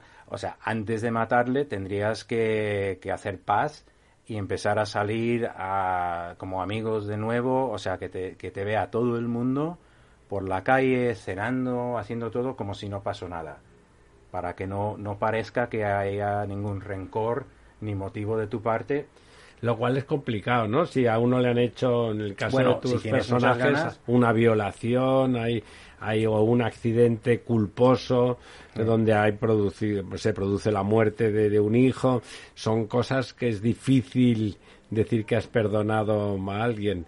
Eh, esa debe ser de las partes más complicadas de demostrar, ¿no? Bueno, por eso dicen el, el dicho de siempre que la venganza se sirve fría, ¿no? O sea, si, si, a ver, hay que dejar que pase el tiempo. Que pase el tiempo. Y, a ver, no he hecho el análisis en España, seguro que existen datos, pero en Estados Unidos la FBI, eh, si miras los números, 52% de los asesinatos se resuelven.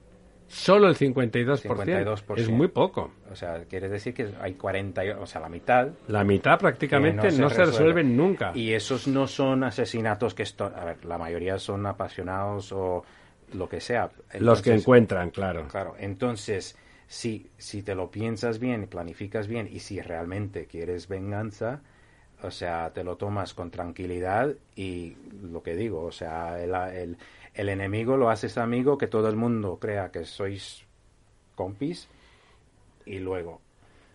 Y luego es cuando salta sobre la yugular. Exacto. Bueno, vamos a vamos a comentar el nuevo el nuevo asesinato. El- la, la novela se llamaría traducida algo así como ¿Quién mató? eh, Tiene nombre en inglés, no tiene todavía nombre en español, pero para, para entendernos quién mató a Juanito Milagros, Sí. Que me parece chulo, me recuerda al Pedro Navaja un poco, ¿no? Pues Juanito Milagros es como... De hecho, tenía un, había una canción paralela que tenía un compi, el, el Pedro Navaja, que ahora no recuerdo cómo se llama, pero tenía un nombre por el estilo, Sí. algo parecido, no sé si lo recuerdas. ¿Y qué es lo que pasa? ¿Qué, por qué, qué, ¿Cuál es el planteamiento de la nueva, de la nueva trilogía?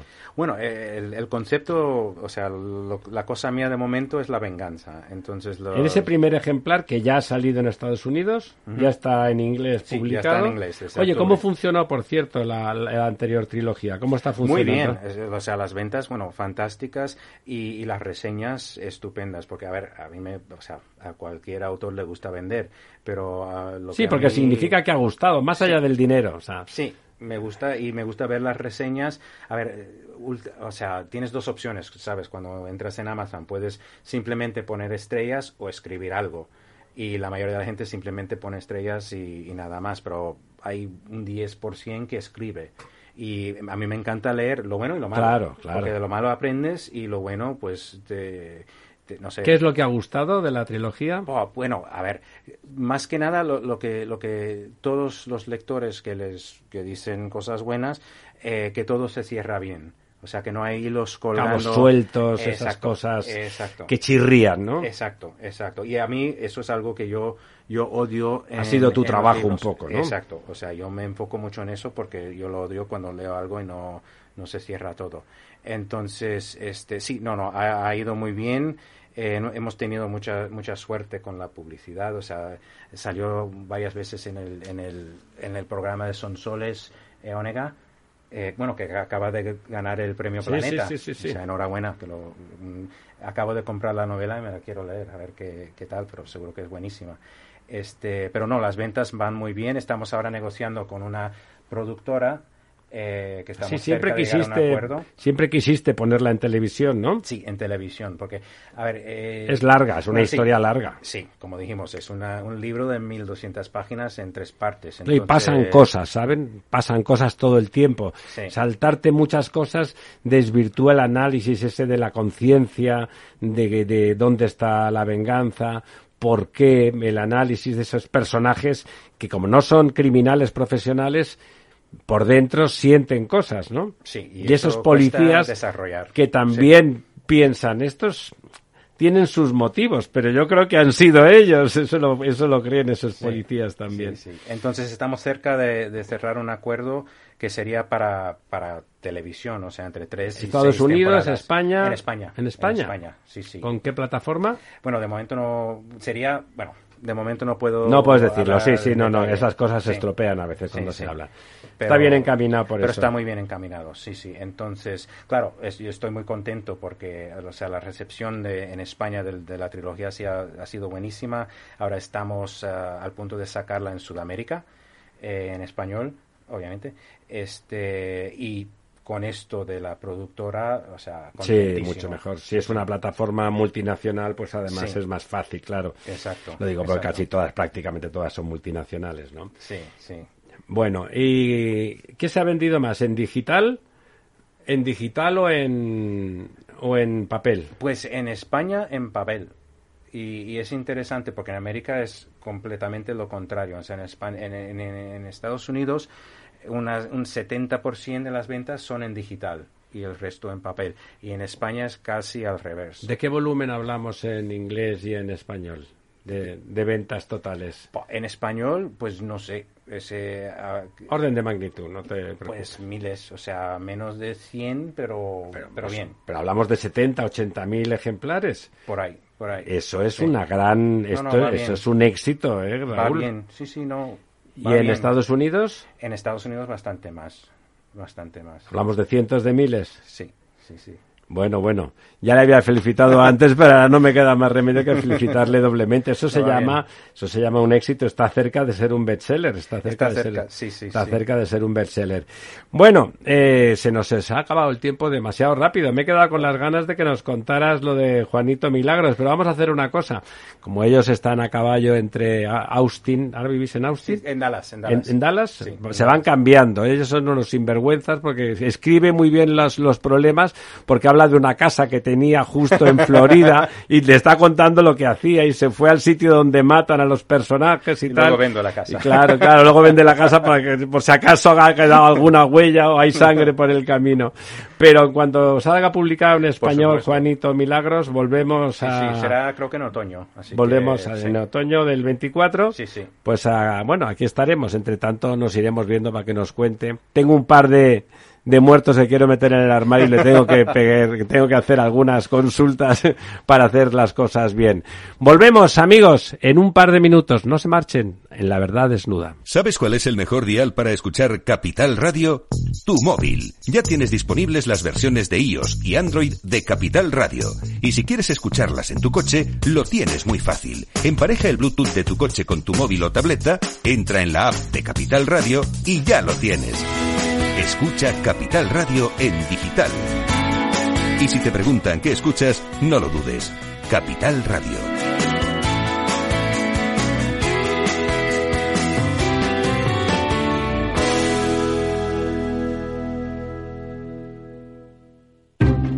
Inversión inmobiliaria acompaña al mercado inmobiliario en este nuevo ciclo. Todos los jueves de 10.30 a 13 horas, el inversor encontrará las claves para realizar su mejor inversión. La mañana de los jueves en Capital Radio tomamos el pulso al sector inmobiliario, noticias, análisis de mercado y debates donde los protagonistas del sector podrán contar en primera persona los retos a los que se enfrenta el ladrillo. Inversión inmobiliaria pone la voz al sector inmobiliario, aquí, en Capital Radio. En Capital Radio te mantenemos económicamente informado desde que amanece. Son las 7 de la mañana, hora central europea, las 6 de la mañana en Canarias. Aquí comienza Capital, la bolsa y la vida. Haciendo algún break en el camino. Enseguida, hora trading la hora más golfa de los mercados. Para continuar informándote después de comer. Son las 4 de la tarde, las 3 en Canarias. Esto es Mercado Abierto, en Capital Radio. Y que cierres el día conociendo todos los detalles. Señoras y señores, buenas noches, bienvenidos. Escuchan la sintonía de Capital Radio. Les invito a que nos acompañen aquí en el balance. Capital Radio. Información económica de calidad.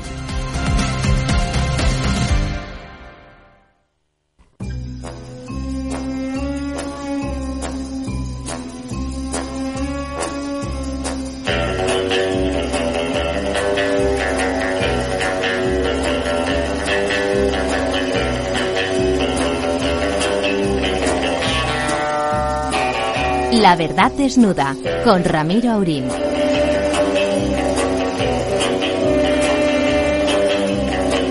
Pues ahí estamos, al hilo, al hilo de la música del hombre con licencia para matar.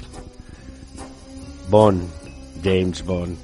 Esa ha sido una época entera, ¿verdad, don Ramón? Total, total, además con gente de mucha capacidad mental que sin embargo se hacían eh, forofos de, de 007. 007, sí. Yo me acuerdo en Cataluña, ¿te acuerdas tú de José María Castellet que se ocupaba de literatura? Era un obseso, estaba siempre hablando de Jan Fleming. Eh, y era, bueno, Castellet era un tipo intelectualmente de lo más solvente. De, lo más, de lo más tremendo. Yo tuve la primera noticia por él, yo, yo no sabía ni que existía James Bond y ya empecé las películas. Pues eso es estar despistado, ¿eh? Porque era sí, porque eh, es cierto, entonces estábamos muy absorbidos con los movimientos peristálticos de la política. bueno, pues vamos allá con el quid pro quo, don Ramón, y empezamos con una de esas cosas que también parece casi de película y de ciencia ficción. Eh, el señor Musk, que le encantan las cosas raras, implanta un chip cerebral un humano. Es una cosa tremenda lo de Elon Musk, porque está en la aeronáutica espacial, está en los coches eléctricos está en, qué sé yo, en todas partes. ¿Y, qué hace ese chip en la cabeza de alguien? ¿Para qué sirve? Pues ese chip, él mismo lo ha dicho, es una empresa suya que se llama Neuralink. Neuralink, Porque además siempre crea una, una, empresa especializada. Se llama telepatía el, el, producto, el, chip. el producto se llama telepatía porque está pensado para que los deshabilitados o disminuidos, como se decía antes en la Constitución, discapacitados, ahora se dice de otra forma según el artículo 49, pues resulta que los discapacitados con el pensamiento pueden mover la silla eléctrica ah, pues eso está muy bien, ¿no? quiero decir de, de motor eléctrico. tienen capacidades telepáticas realmente. Telepáticas para mover eso, para coger una cuchara, en fin, para muchas cosas, ¿no? Y entonces eh, lo ha hecho con esa mentalidad, pero la gente dice que en realidad lo que quiere es conocer el pensamiento de las personas y que sería la última barrera para perder la intimidad total. Es un presagio que está funcionando y está voloteando sobre, sobre las masas desde hace mucho. Y se puede decir que eh, se llama precisamente eh, un, un cerebro implantado eh, robóticamente. Una interface, sí. Y ya está eh, una persona con ese, implante después de haber muerto varios monos que intentaron hacerlo con los monos y murieron los monos. Y ahora hay un comité médico eh, que está siguiendo la pista a, a Elon Musk porque piensan al que señor, al es absolutamente ilegal e incluso criminal. es un conejillo de indias, de hecho, ¿no? De, hecho, de hecho, ha contratado a varias personas de cobayas, precisamente, para varios años de experimentaciones. Y Inquietante, ¿no? La cosa dice que va a funcionar. Este hombre eh, acaba acertando, o sea que vamos a ver, vamos a ver. Claro, pues eso, ese tipo de cosas que pueden costar la vida de los cobayas. Me imagino que al final el mono último que tuvieran no se, no se moriría. No, se han muerto todos. Todos. Todos. O sea, pues después de que han muerto todos los monos, probarlo con un ser humano, antes de tener simios que no hayan muerto, es delicado, ¿no? Probablemente está haciendo una herida menor de lo que se pensaba. Se está cuidando más la, la imagen de la empresa. Todavía no han aparecido en escena los cobayas, ¿no? Vamos a ver. Vamos Flotando, ¿no? Pero indudablemente eh, analizar el pensamiento de la gente es ya eh, la última barrera de la intimidad que se pierde. Bueno, será si uno quiere implantarse el chip, ¿no? Si uno no se lo implanta, pues no estará estará a, a, salvo. Lo que pasa es que esos chips serán para otras muchas cosas, supongo. Médicamente tendrán muchas soluciones. Sí, teóricamente lo hace para que las personas discapacitadas puedan tener autonomía, ¿no? En principio. Una vida, una vida más digna. Sobre normal, sobre normal. Bueno, eh, ya llevamos tiempo hablando de que Evergrande eh, se arruinó. La gran burbuja inmobiliaria china se ha visibilizado y materializado con el hundimiento de la mayor inmobiliaria de ese super país que es China, ese Evergrande, y finalmente una jueza decreta la liquidación del grupo. Sí, una jueza china de, Hong, Kong, que se llama Linda Chan. Linda Chan ha decidido declarar la... Es muy bueno, tiene nombre de actriz de cine, ¿no? Sí, Linda son los nombres que se ponen en Hong Kong. No, en el continente no pueden ponerse nombres europeos o americanos quiere decir occidentales, llevan los nombres chinos que son muy complicados, pero eh, cuando están en una zona de mucha circulación internacional adoptan un nombre occidental, por así decirlo.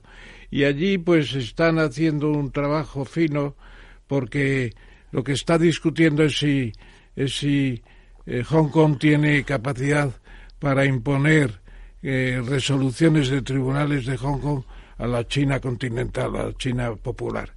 Y parece que sí, hay un acuerdo entre, entre la zona especial, la, la zona especial de Hong Kong. los jueces los habrá nombrado Pekín, ¿no? De todas formas. No, hay jueces en los dos lados y hay una discusión doctrinal en estos momentos de quién puede hacer lo que hay que hacer.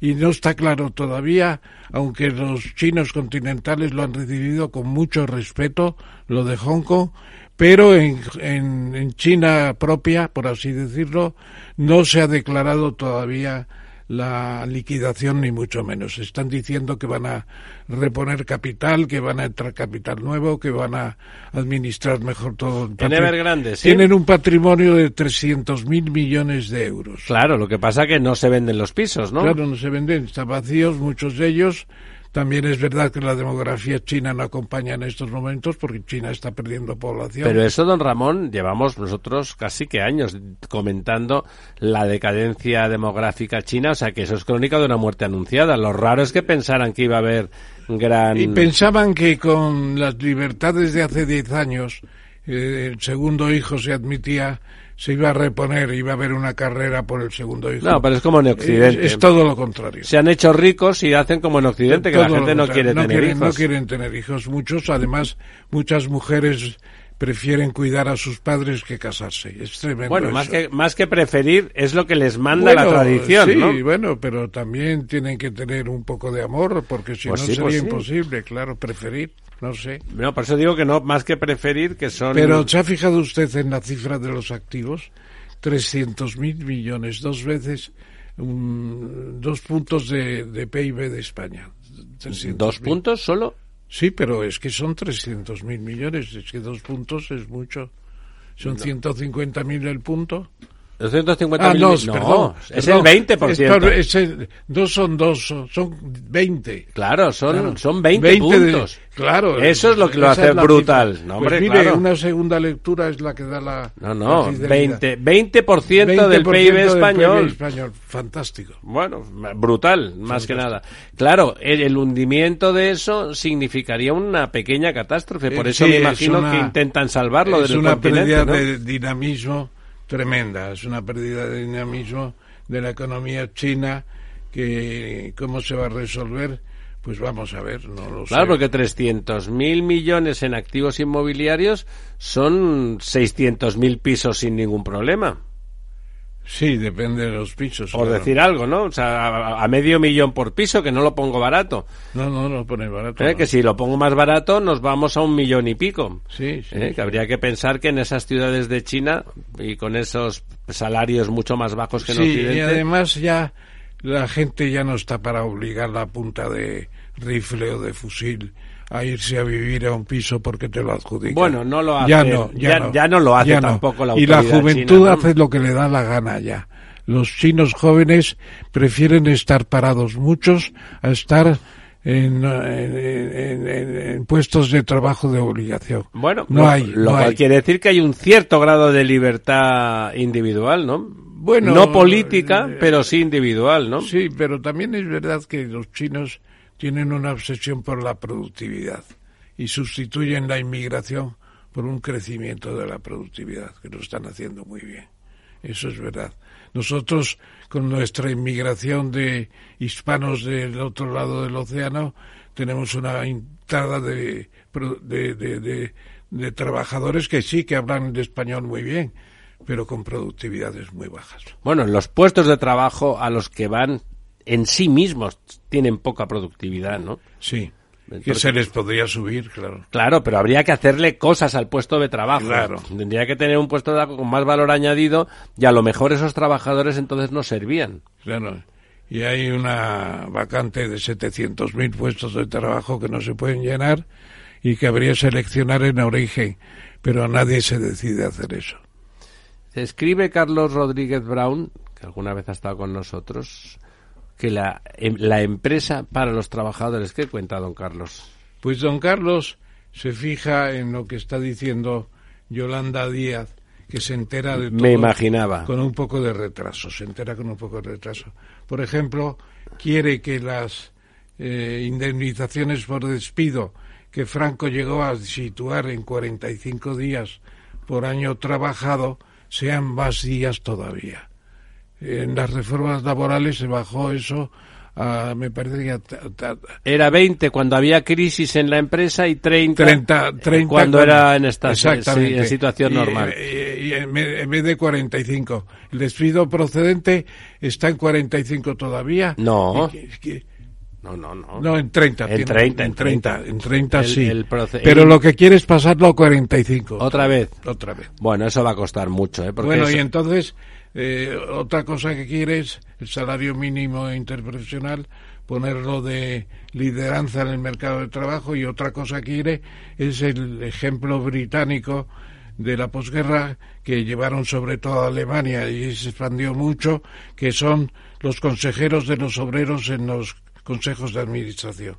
Y eso lo quiere hacer la señora Díaz. Bueno, aquí que en las grandes empresas haya consejeros eh, de los trabajadores está bien para poder transmitir las inquietudes que, que puedan en tener, las, ¿no? en las pequeñas no hay ni consejo de administración. Claro, en las pequeñas no tiene sentido, ¿no? No, no tienen consejo de administración. Efectivamente. Y entonces eh, pone el ejemplo, pensando en Yolanda, pone el ejemplo en Argentina, donde los obreros de los trabajadores, los pilotos, etcétera, de aerolíneas argentinas han hecho muchas manifestaciones diciendo eh, eh, Que la empresa es de ellos.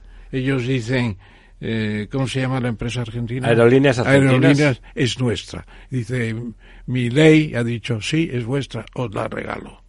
Y han dicho, no, no podemos aceptarla porque hace Está falta que la ayuda claro. del Estado para cubrir el déficit. Pues entonces no es vuestra, ¿no? Para descubrir las, para cubrir las pérdidas. Ah, si quieren ustedes con cobertura de pérdidas, eso no es un regalo, es una bicoca. Muy claro, eso no es una bicoca, es una trampa. Una trampa. Y El eh, tema que usted comentaba antes eh, en el off de, del programa, que Colombia intenta apoderarse del tesoro del San José. Exactamente, el San José. Es un barco que se hundió en el siglo XVII, muy al final, Casi en el- 18, sí, diez- diez- diez- 1698. 17, sí. Se, se hundió al final por un ataque británico, llevaba varias, dicen 200, 200 toneladas, a mí me parece mucho, recordando que eh, el oro que conservamos en España en el banco son cantidades mucho menores que eso. 600 millones eran eh, 600 millones de dólares de entonces fue el oro del Banco de España que se gastó la República. Bueno, pues es una cantidad tremenda, debe ser un barco excepcional, San José, y con 800 marineros a bordo.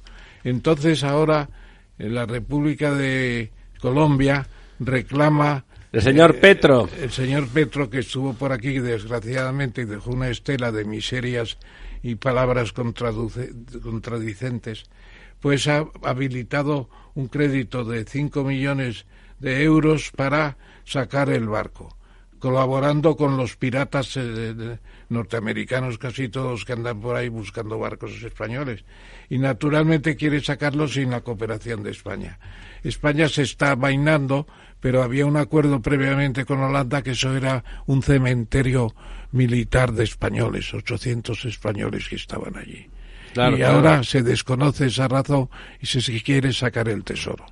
Yo creo que ab- acabaremos en algún tribunal, no sé si el de... Bueno, no lo sé, de- si el señor de La Sánchez- Haya, que se nos dio la razón con el Ódice, con el Odisea. Sí, sí, dio. Yo supongo que con esto Si fuéramos a los tribunales probablemente ganaríamos. Lo que a lo mejor el señor Sánchez por eh, simpatizar con el señor Petro le regala el tesoro. La Armada colombiana quiere llevarse el barco y yo creo que el barco es español principalmente porque es un Por los cementerio de 800 españoles. muertos, claro. Que se lleven los 800 muertos y busquen a los herederos para darles una compensación. La buena noticia. La buena noticia a mí me gusta, eh, como escribe, algunas cosas escribe de mano maestra Sergio del Molino, el autor de La España vacía, eh, el autor de una novela que se titula Los alemanes y que es las ayudas que prestaron en España en la Segunda Guerra Mundial a los a los, a los submarinistas No, pero a alemanes. usted lo que le gusta es que ha dicho que don Sergio del Molino ha dicho que le gustan mucho las tertulias, ¿no? La- Y dice que le gustan las tertulias. Como la nuestra. Y pone de relieve la de Balbín y pone de relieve la del loco del molino. La- el loco de la colina. El, El loco de la colina. Bueno, sí, le- eso eran tertulias de mucha calidad. He cambiado la colina por, Por, por el molino, sí. por Sergio del Molino Y no Ese por- era bueno. Jesús Quintero. Jesús bueno, Quintero. Jesús Quintero a mí me hizo cuatro o cinco entrevistas. Era un gran era, era. Eugenio, era Eugenio. Pues efectivamente, yo creo que la única tertulia que queda de tipo general como aquellas es la nuestra. Y don además, Ramón. pero lo que dice... La verdad desnuda. Nos vamos, nos vamos, don Ramón, ya al Bueno. filo de la medianoche. Hasta la próxima. Hasta el próximo miércoles.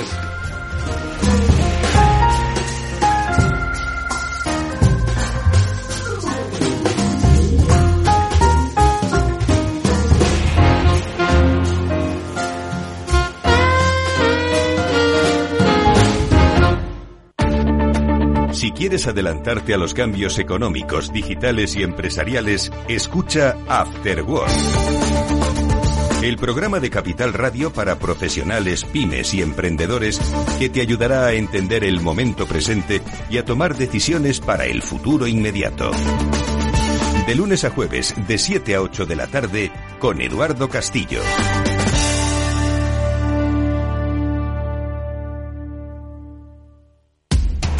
Información, análisis, previsiones, recomendaciones, todo lo que necesitas saber para tomar tus decisiones de inversión en Mercado Abierto, de 4 a 7 de la tarde con Rocío Arbiza, Capital Radio. Capital Radio. Siente la economía.